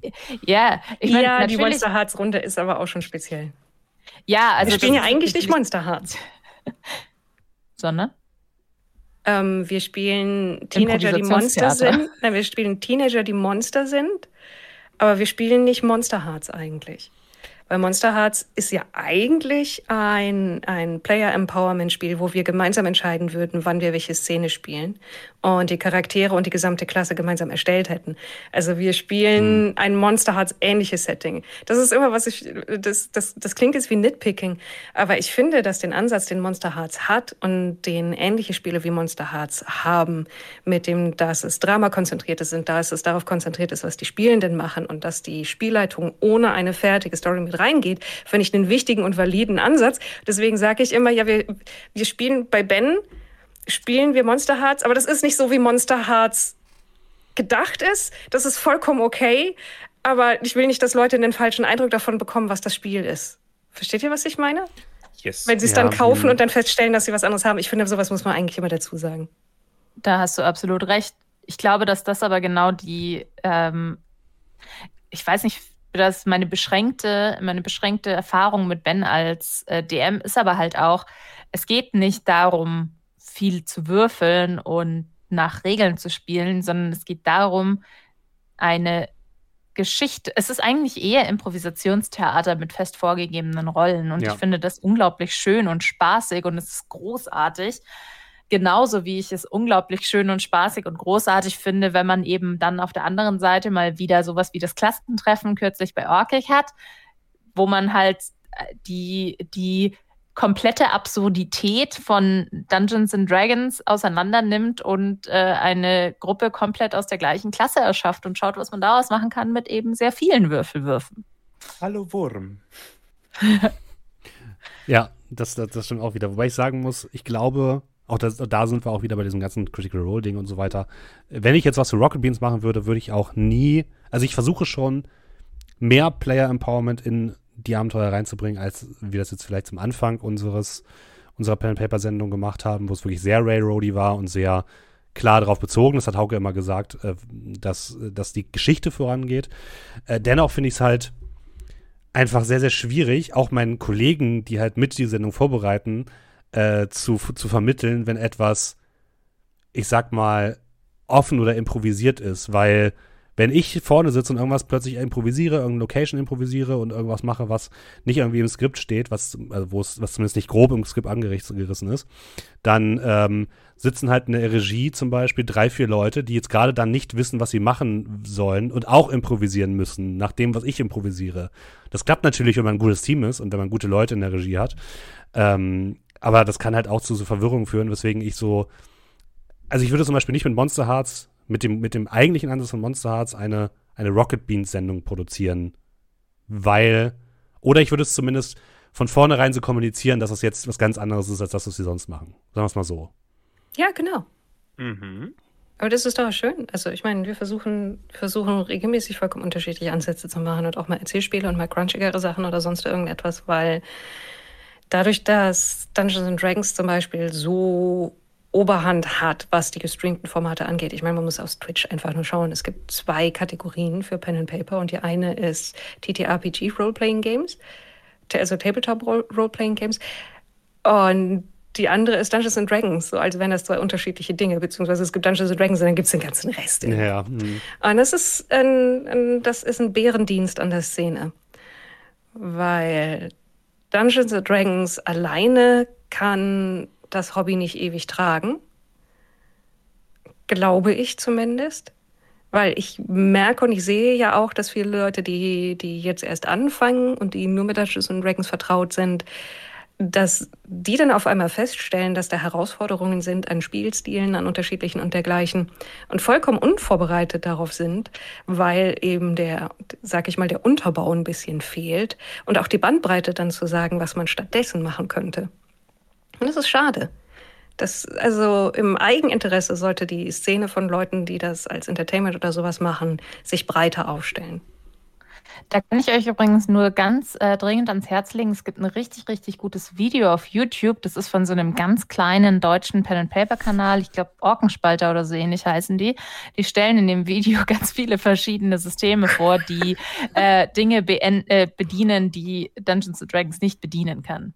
Für mich zum Beispiel ist es ein totales Pet Peeves, wenn Leute versuchen, Dungeons Dragons in Space zu spielen, weil ich mir denke, Starfinder! Spielt einfach Starfinder! Starfinder? Wenn ihr es mögt. Starfinder Ja. ist halt recht crunchy. Starfinder ist ein sehr buntes Fantasy-Science-Fiction-Setting, das eine Weiterentwicklung sowohl inhaltlich als auch von den Regeln her von Pathfinder ist. Ja, aber ich finde halt auch Strixhaven schon, also da hat man schon ganz schön viel gebeugt in Dungeons and Dragons, damit dieses System ein Harry Potter-Setting hergibt. Ja, es ist halt so ein bisschen für, für Leute, die jetzt Ein- Pen Paper Content machen wollen, halt einfacher, weil so viele Leute halt Dungeons and Dragons schon kennen. Ne? Das ist halt so Ja. der, Ein der Magical College-Setting. Das hat Rowling weder erfunden Nein. noch die beste Version davon geschrieben. So. Absolut. Äh, ich meinte damit nur, es bedient ein Bedürfnis, ein äh, generell populäres Mainstream-Bedürfnis. Aber ja, es ist einfach ein Schulsetting. Wieso Aber habe ich noch kein Starfinder gespielt? Ich weiß weil es es sehr nicht. crunchy ist. ja, Es gibt Skittermender, die sind super. Jetzt, jetzt, will- jetzt will ich Starfinder spielen. Was ich damit sagen möchte, ist, was gerade eben Mayri eben schon angesprochen hat. Die absolute Übermacht von Dungeons and Dragons lässt die Leute versuchen, alles mit Dungeons and Dragons zu spielen, obwohl es für viele Settings einfach viel bessere Regelwerke gibt. Aber das ist ein Thema für einen anderen Podcast. Ja, wobei es gehört auch, finde ich, so ein bisschen zu der Frage, die wir uns irgendwie ein bisschen stellen, weil, wie schon gesagt, es ist so ein bisschen, nach meiner Erkenntnis nach, halt so, dass man immer irgendwie versuchen muss, natürlich mit dem, was man macht, die Zuschauenden mitzunehmen, weil das halt eine weitere Interessensgruppe ist, die man halt mit den Sachen, die man im Internet macht, bedienen möchte. Natürlich kann man auch komplett drauf scheißen, was die Leute schreiben, aber dann kann es natürlich einfach sein, dass man halt nicht sehr erfolgreich damit ist, wobei auch das wieder was ist, will man erfolgreich sein oder nicht, ist eine andere Frage. Aber ähm, letzten Endes versucht man sich natürlich auch so ein bisschen dem Mainstream in Häkchen anzupassen, zu, indem man zumindest Content mit den Sachen macht, die populär sind, wie Dungeons and Dragons. Deswegen haben wir Dungeons and Dragons gespielt. Bei am Tavernentresen haben wir eine Kampagne gemacht, haben dann aber halt auch gesagt, so, nee, wir wollen jetzt aber auch was anderes machen, um den Leuten dann halt sozusagen, sozusagen zu zeigen, was es halt anderes noch gibt. Und bei Rocket Beans haben wir eben sehr, sehr lang mit, ähm, mit beispielsweise How to Be a Hero gespielt. Und es ist immer wieder eine, ein Punkt, wo sehr, sehr viele Leute abspringen, wenn man was, wenn man versucht, den Leuten etwas Neues zu zeigen. Und das finde ich irgendwie ein bisschen seltsam, gerade in so, das heißt, hat man, glaube ich, auch überall sonst so, das hat man bei Filmen, das hat man bei Serien, dass die Leute eigentlich gelangweilt sind von den Sachen, die sie immer wieder sehen, wie zum Beispiel immer wieder Dungeons Dragons Content, gleichzeitig aber auch nicht, viele nicht dafür bereit sind, was Neues zu auszuprobieren und was Neues zu sehen. Amen. Das finde ich, finde ich sehr schwierig. Irgendwie. Ja, da muss man doch gar nicht weit gucken. Alleine schon in der, in der Gaming-Branche ist es doch so. Ey, Das ist auch so, ja, Immer genau. dasselbe, aber immer in einem, äh, aber nur mit einem anderen Coating. Ich will das Vertraute haben, das ich kenne und mit dem ich mich auskenne, weil ne, da fühle ich mich ja auch heimisch und wohl. Aber ich möchte es mit einem anderen Coating haben. Und da finde ich die Punkte, die ihr gebracht habt, für mich als Nichtwissenden, ich, wir müssen immer wieder daran zurückdenken, ich bin ein Küken, ich habe keine Ahnung von dem ganzen Zeug. äh, finde ich es halt faszinierend, dass es da halt so viel gibt, was ich nicht kenne. Ich mag da vielleicht, keine Ahnung, ich bin halt einfach interessiert dran, weil das hat Mairi mal schön ausgedrückt, so, ja Walker, wenn du irgendwo eine Pfütze siehst, dann, dann, dann, dann springst du rein, so im Sinne von so, hey, wir bieten hier irgendwas anderes an, was du noch nicht kennst und ich sage dann so, yes, äh, und spring halt rein und ja, das, das lässt dann da tatsächlich ein bisschen vermissen. Du heißt halt die Seele eines Golden Retrievers. Was sich sehr auszeichnet. Ich finde, das ist eine sehr positive Eigenschaft. Dankeschön. Vielleicht, um, um auch so ein bisschen in Richtung, Richtung Schluss zu, zu kommen, ähm, weil du gerade äh, da warst, Walker, ähm, gibt es denn Unterschiede, was die Vorbereitung auf eine Spielerrunde angeht, wenn sie privat ist oder wenn sie irgendwo gestreamt wird? Also bereitest du deine Charaktere irgendwie anders vor oder bereitest du dich selbst irgendwie anders auf einen Stream oder auf eine Aufzeichnung vor, als wenn du jetzt privat äh, spielen würdest? Gigantisch, ja. Ähm, ich, äh, also bei einer Privatrunde bereite ich mich literally überhaupt nicht vor. Ähm, also wenn ich eingeladen werde, wird sich hingesetzt, dann wird gesagt so, hey ja, wir spielen das und das Setting oder das wird mir halt vorher gesagt und dann knobel ich halt so vielleicht ein bisschen in meinem Kopf rum, was ich halt einfach gerne machen möchte.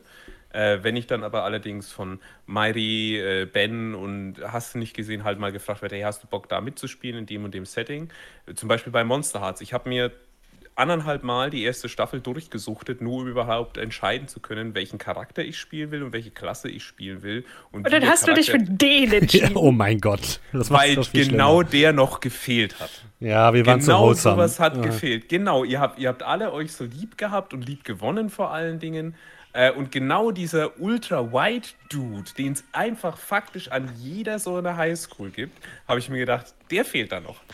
Der fehlt noch. So ein Kotzbrocken, den man dann zum, zum Liebgewinnen äh, bekommen kann. Den Bogen habe ich noch nicht ganz gespannt, aber ich versuche es noch. Das muss ich übrigens sagen. Ich finde das unfassbar interessant, was du für eine krasse, weite Range hast. Weil ich habe immer das Gefühl, ich spiele immer das Gleiche und ich bin auch im Grunde genommen okay damit meistens. Und dann habe ich gesehen, was du für wahnsinnig unterschiedliche Charaktere gespielt hast und dachte mir so, vielleicht sollte ich doch auch mal aus meiner Comfortzone rausgehen. Ich werde gleich rot. Zum Glück ist das hier ein Podcast und kein Video. Bei der ganzen Schmeichelei, die wir uns hier gegenseitig um den Kopf hören. Ja, wir sind ja alle so, ah, ah, du bist so toll, stop! Nein, du bist so toll, stop! Nee, weil es mir da einfach, ähm, das ist der eigene Anspruch an mich einfach, weil weder möchte ich zu querschießen in einer Runde, also zumindest nicht unbeabsichtigt, wie gesagt, Duke ist ja beabsichtigt. Ähm, und hinzukommend mag ich halt, äh, wenn solche öffentliche Runden sind, dass es halt eine gewisse Diversität einfach von den Charakteren und den Klassen hat. Ab jetzt, abseits jetzt mal zum Beispiel von unserer Barbarenrunde, aber die war trotzdem sehr divers, wie ich sagen muss. Ähm, und ja, deswegen versuche ich mich da entsprechend vorzubereiten äh, drauf und mich zu informieren. Nicht zwangsweise Lore, weil sowas bleibt mir einfach nicht in der Rübe hängen. Ähm, ja, aber zumindest von dem Charakterspiel zwischen den Leuten versuche ich was zu finden, wo ich dann sagen kann, hey, cool, ähm, das ist noch nicht da und ich stecke eigentlich in jeden Charakter, wo ich weiß, jetzt ist es nicht zwingend ein One-Shot, stecke ich immer so ein Stückchen von mir mit rein, dann fällt es mir leichter, ihn zu spielen. Hattest du Angst, jetzt im Speziellen bei Monster Hearts, dass du dadurch, dass du dir die erste Staffel ja angeschaut hast und anschauen konntest, du Hintergrundwissen mit reinnimmst, was dein Charakter nicht haben konnte? Mm, nein. Weil das war nämlich so ein bisschen bei Carcosa meine Angst, in Anführungszeichen, weil ich habe Carcosa angeschaut, als es rausgekommen ist und dann nochmal auf der Zugfahrt nach Hamburg damals und ich war so, war das jetzt klug oder habe ich jetzt zu viel von der ersten Staffel noch im Kopf, was jetzt dafür sorgt, dass mein Charakter Entscheidungen trifft oder Dinge weiß, die er eigentlich nicht wissen kann. So. Gut, das lag bei mir aber auch dran, weil ich äh, in der Charaktererschaffung habe ich ja mit Ben entsprechend äh, ähm, sehr eng zusammengearbeitet und habe dann eben auch gefragt, darf ich das und das wissen, kann ich das und das wissen? Also nicht kann im Sinne von, gib mir die Information, sondern ich weiß es ja als Spieler, aber ähm, kann das Duke überhaupt wissen? Wie zum Beispiel, welche Monster wer ist zum Beispiel oder ähm, das zum Beispiel mit S to the Ra. Oh ähm, Gott war halt immer die Frage, äh, war er überhaupt zu den Zeitpunkten dort schon existent oder inwiefern war er existent, dass er, mit, dass er sowas mitbekommt? Da habe ich mich einfach äh, stark mit Ben eben auseinandergesetzt. Wie, ähm, also du hast ja gesagt, ich finde es immer, also ich habe tatsächlich auch Cthulhu ausgewählt für Tornach Carcosa, weil ein Cthulhu ein System ist, wo man eigentlich nichts für wissen muss, wo es sogar besser darüber ist, möglichst wenig über die Spielwelt und so weiter zu wissen, wo man da relativ schnell reinkommen kann. Aber ich habe das Phänomen, was du beschrieben hast, äh, Natascha, bei jedem einzelnen Spieler oder jeder einzelnen Spielerin, die kommen immer, immer wenn ich jemanden einlade für Tor nach Carcosa, äh, fragen die, ja, was soll ich denn lesen? Ich sage immer, lies am besten gar nichts und hinterher sagen sie, ja, ich habe da, das Buch von, von Lovecraft gelesen und ich habe das noch gemacht und ich habe dies noch gemacht und jenes noch und ich sitze da und denke mir so, ich habe doch gesagt, du musst nichts lesen. Na gut, ich finde es auch schön, wenn sich Leute vorbereiten vorbereiten, weil es ist natürlich auch eine gewisse Drucksituation, die man natürlich gerade hat, wenn man irgendwie dann in einem Set sitzt und Kameras auf eingerichtet sind, Licht geht an und es das heißt plötzlich, oh, wir sind jetzt live. Ähm, deswegen finde ich es schon wichtig, dass man sich auch in gewisser Weise vorbereitet, aber ich finde es lustig, dass ähm, gerade bei Cthulhu so, so dass, es, dass es immer wieder Leute gibt, die dann halt sagen, auch wenn man, wenn es eigentlich gut ist, sich nicht vorzubereiten, nee, ich muss jetzt doch irgendwie nochmal was machen. Ja, aber man ist halt dann auch Fan. Ja, das stimmt auch wieder. Ja. Ne? Ja. Wie, wie war es denn, denn bei dir, Natascha? Hast du für Ray to Roll viel mit deinen Spielenden im Vorhinein gequatscht? Hast du dich viel mit denen zusammen irgendwie darauf vorbereitet oder hast du die irgendwie viel dazu vorbereitet? Den, äh, also die einzigen, die ich da wirklich intensiv vorbereitet habe, waren Micha und Lennart. Lennart, weil das das erste Mal war, dass er D&D gespielt hat und er wollte einen Druiden spielen, was jetzt nicht unbedingt die einfachste Klasse ist da haben wir, äh, habe ich ihm einfach halt sehr viel erklärt und ähm, wir haben seinen Charakter zusammen äh, erstellt und er wollte halt sehr viel aus Strixhaven und ich habe gesagt, okay, ich bin mir nicht sicher, ob ich Strixhaven wirklich so gut in eine normale Fantasy-Welt einbinden kann. Und Michas Charakter habe ich von vorne bis hinten erstellt, weil ähm, Micha einfach keine Zeit hatte, seinen Charakter zu erstellen. Also das war wirklich eine richtig blöde Situation und ich habe einfach einen Charakter erstellt, von dem ich der Meinung war, dass er ihm Spaß machen könnte. Und äh, ja, was er daraus gemacht hat, müsst ihr euch selber anschauen, weil das darf ich euch nicht verraten. Das ist nämlich einfach großartig. Eben, deswegen, man kann sich das einfach selbst angucken. Ähm, das, ja, dieses Zeitthema ist auch immer wieder so eine Sache. Ich finde es gerade, wenn man irgendwie mit externen Leuten zusammenarbeitet, ist es immer schwierig, irgendwie noch sowas wie eine Absprache vorher irgendwie reinzuquetschen, weil ähm, gerade in so einem, in so einem, ja, also bei uns jetzt zum Beispiel bei Rocket Beans ist es immer so, wenn wir jetzt irgendwie eine Runde haben, wo große InfluencerInnen beteiligt sind, ist deren Zeit einfach so, so rar, dass man halt nicht vorher irgendwie sagen kann, so, ey, wir machen jetzt mal, wir setzen uns jetzt mal fünf Stunden hin und reden über die Spielwelt und so weiter. Das ist irgendwie sehr schwierig. Und vor allen Dingen ist es so schwer, sich mal dazu zu bringen, auch nur irgendwas zu beantworten. Ja. Und es ist einfach auch teilweise wahnsinnig schwer, überhaupt mit den Talents sprechen zu dürfen. Ja. Weil Mhm. je nachdem, wo man da hinkommt, kann es sein, dass jede Furzfrage übers Management laufen muss. Das kommt auch noch dazu, ja. Das, das fand ich halt bei, bei uns bei äh, Telema sehr entspannt, das, was wir für, für ähm, Funk gemacht haben, wo wir halt wirklich Leute gecastet haben, die eigentlich halt aus, ne, aus dem Pen Paper, also die sind keine Profis gewesen oder so, es sind keine Influencer gewesen, sondern eigentlich Zuschauende von uns, ZuschauerInnen. Und da muss ich sagen, das war so entspannt mit denen, weil ich konnte mir da das erste Mal wirklich richtig viel Zeit nehmen, mich selbst mit denen auf das vorzubereiten, was sie, was sie, was wir machen sollten. Ne? Also ich meine, das war, fand ich auch notwendig, weil natürlich die, die Leute noch gar keine Kameraerfahrung teilweise hatten, was eben bedeutet hatte, dass sie auch sehr viel Angst oder Respekt vor der Aufgabe hatten, die wir ihnen abverlangt haben in diesem Fall. Und da war es eben extrem wichtig für mich halt auch, ihnen so ein bisschen die Angst davor zu nehmen, weil man ansonsten, glaube ich, einfach kein gutes Rollenspiel hinbekommt, wenn alle irgendwie da sitzen und denken, oh mein Gott, ich darf jetzt bloß nichts Falsches machen. Und ähm, dadurch, dass ich eben auch sehr viel Zeit hatte, mit denen so über die Charakterhintergründe zu sprechen. Ähm, wir haben quasi Familien definiert. Ich habe ja auch mit Mairi dann auch sehr, sehr viel darüber nachgedacht, wie so manche Familienaspekte von einzelnen Charakteren in die gesamte Story mit eingewoben werden können. Und das fand ich tatsächlich sehr, sehr erfrischend, wirklich mal sehr, sehr viel Zeit mit, mit Spielenden irgendwie zu haben und deren Charaktere so richtig in so eine Story einzuweben. Aber es ist natürlich ja aufwendig und für einen One-Shot kann man das halt auch nicht immer leisten. So, das äh, kann ich natürlich auch verstehen. Und gerade wenn Leute eben sehr viel zu tun haben, wie äh, Menschen, die irgendwie in leitenden Führungspositionen sind oder eben äh, InfluencerInnen sind, die selbst viel zu tun haben, ist es natürlich immer schwer, die dann auch mal für vier, fünf, sechs Stunden vorher zu kriegen. So. Wie ist es bei dir, Mairi? Wie viel, wie viel Zeit brauchst du in der Vorbereitung mit deinen Spielenden? Oder wie viel hättest du gerne und wie viel ist es dann im Endeffekt? Aber das hängt natürlich davon ab, wie viel Zeit man sich nehmen kann. Aber ähm, das reicht von Leut mit Leuten, mit denen ich viel spiele und wo das dann auch nicht nötig ist, dass ich sage, hey, Mittwoch, so und so viel Uhr, äh, das und das Setting ähm, bringt Charaktere mit Ende. Ähm, bis hin zu mit allen Leuten halt absprechen, was sie gerne spielen würden und für sie dann die Charaktere machen, wo in jede Person mehrere Stunden Arbeit reingeht, klar. Also, das ist die Bandbreite. Es gibt aber nichts, wo du sagst, das würdest du bevorzugen. Also, sagen wir so.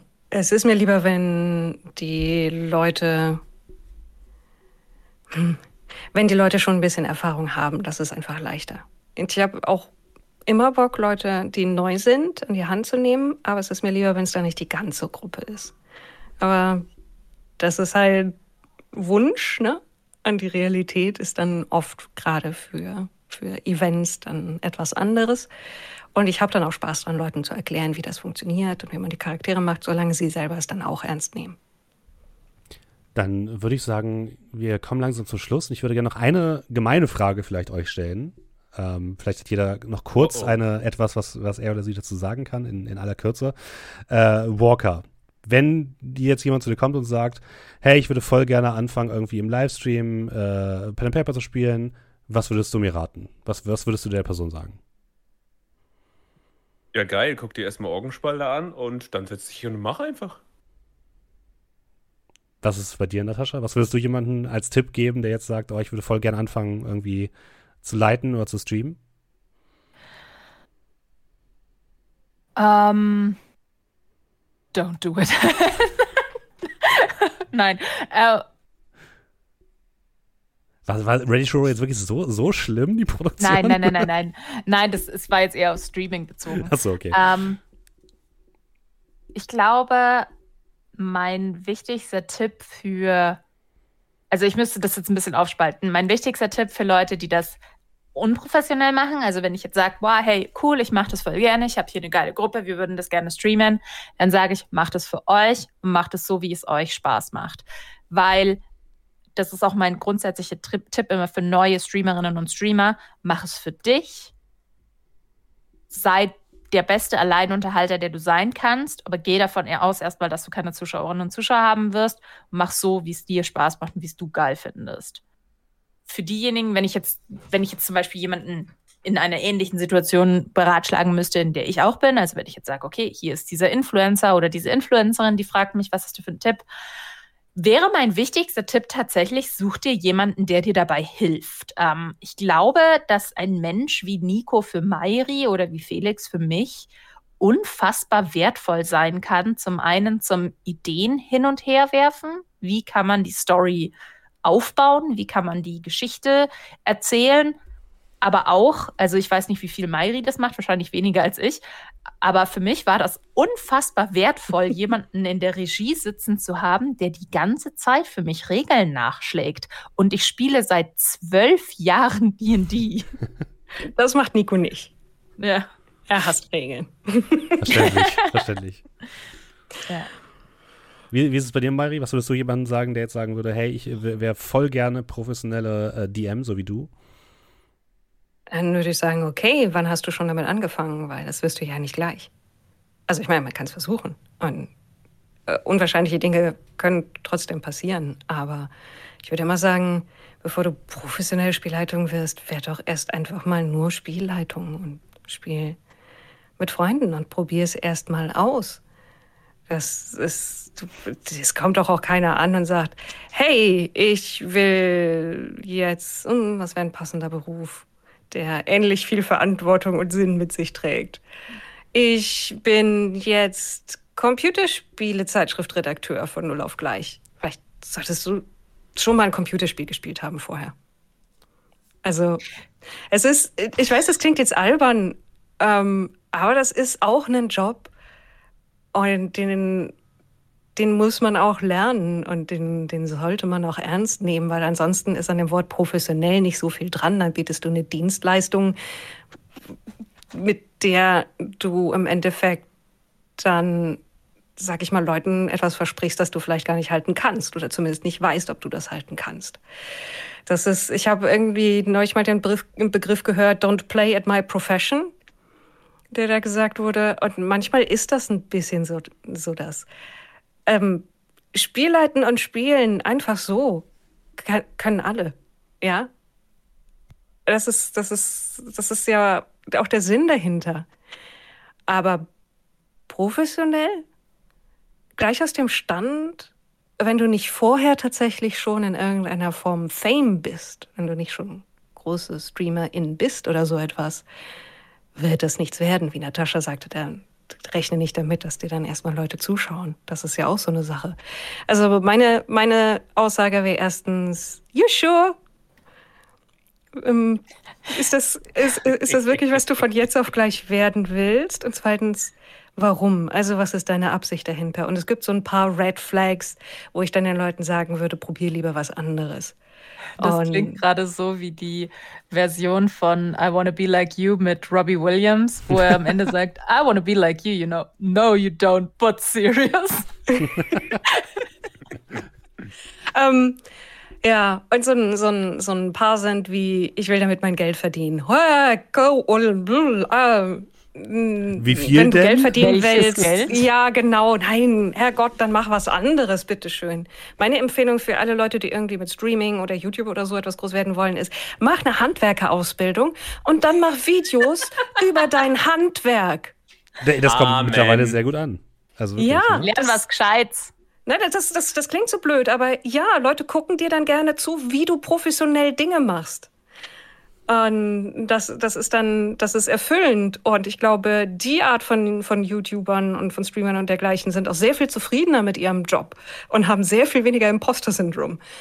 Und eine andere Red Flag ist, äh, ich habe so viele Geschichten in meinem Kopf, ich muss die unbedingt alle erzählen. Dann würde ich Leute sagen, cool, wie wär's, wenn du an, wenn du Kurzgeschichten schreibst oder Comics machst oder Romane schreibst oder dergleichen. Rollenspiel ist kollaboratives Erzählen und nicht nur deins. Das sind so, so die, die beiden Sachen, wo ich dann Leuten sagen würde, vielleicht ist ein anderes kreatives Betätigungsfeld oder ein anderer Ansatz besser für dich, weil das klingt für mich, als würdest du auf Dauer frustriert werden bei dem, was du dir darunter vorstellst. Ich glaube aber, das sind alles sehr gute Hinweise. Ich glaube, so dieses Thema, sich Zeit nehmen, mit nicht zu viel Selbstdruck irgendwie direkt einsteigen, Ja. ist, glaube ich, überall etwas, was man immer mitnehmen kann und überall, gerade auch beim Pen and Paper Hobby, irgendwie mitnehmen kann. Und tatsächlich, der alte Spruch, so dieses, das Hobby zum Beruf machen, ist halt auch nicht immer gut. Es ist, spreche ich aus eigener Erfahrung, auch cool, wenn man irgendwie sich mit, auch im Berufsleben mit Dingen beschäftigt, die man halt auch privat gerne macht. Aber es ist halt auch anstrengend. Es ist dann trotzdem halt auch Arbeit, wenn man, ich sag mal, professionell Pen and Paper Sachen macht.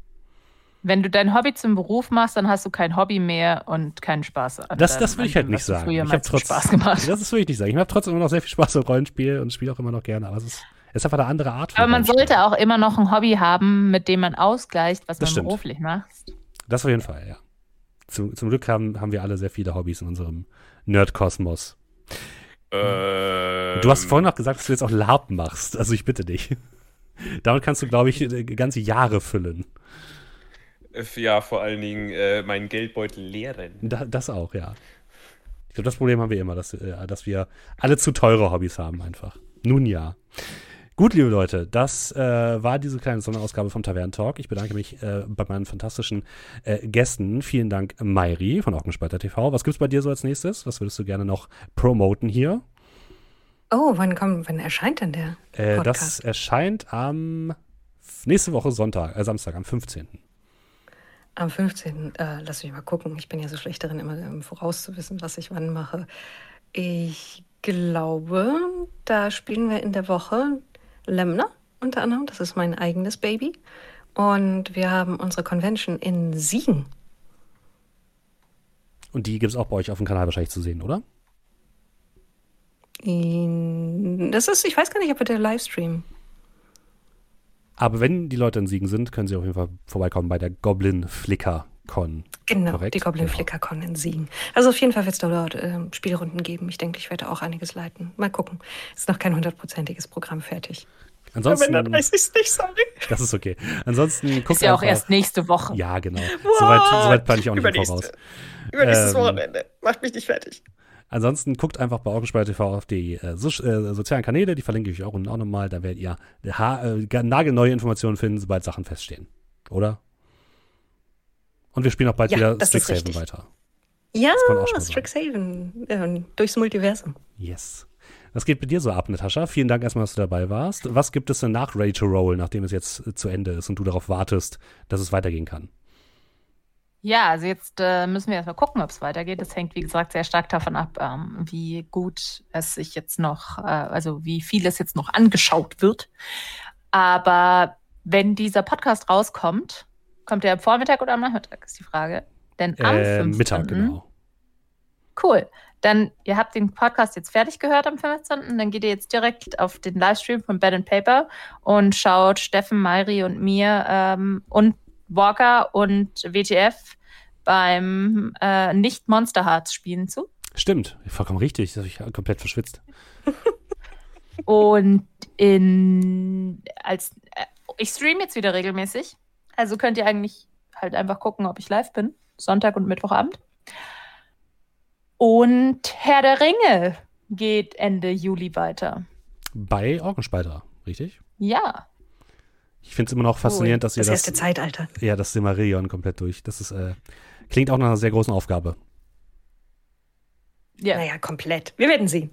Soweit Doch, doch, kommt. von vorne bis hinten. Wir fangen an bei der Entstehung von Mittelerde. Wir haben schon, ganz, wir, wir haben schon alles bis nach Feanor übersprungen. Also, ja, es ist Teile des Silmarillion spielen wir. Und dann bleibt noch mal Danke zu sagen an den fantastischen Walker. Vielen Dank, dass auch du mit dabei warst und uns ein bisschen die Spielersicht äh, näher gebracht hast. Was geht bei dir in nächster Zeit? Ähm, tatsächlich hat mir Natascha meinen Punkt vorweggenommen. Ich wollte mich auch sagen, so, hey, am 15. kommt Monster. Das, das sind die Leute mit den gepflegten Kalendern, das merkt man schon. Ja, weil ich äh, mache ja gefühlt fast nichts selbst. Ähm, ja, jeden Freitag soll es bei mir äh, tatsächlich eine Indie-Night geben. Ähm, äh, also ja, ich würde zu der Zeit liebend gerne äh, Mairis Hund die ganze Zeit kuscheln im Stream, aber leider Gottes ist das entfernungstechnisch ein bisschen schwierig. Ähm, nee, ich gönne mir da jeden Freitag ab jetzt äh, eben Indie-Spiele, äh, wo ich mir ein bisschen was reingucken will, um da, sag ich mal, in, um immer wieder in eine neue Pfütze zu finden, um reinzuspringen. Das klingt sehr gut. Ich kann dir Dave the Diver sehr empfehlen. Ist gerade rausgekommen, ist sehr schön. Und man macht ein Sushi-Restaurant.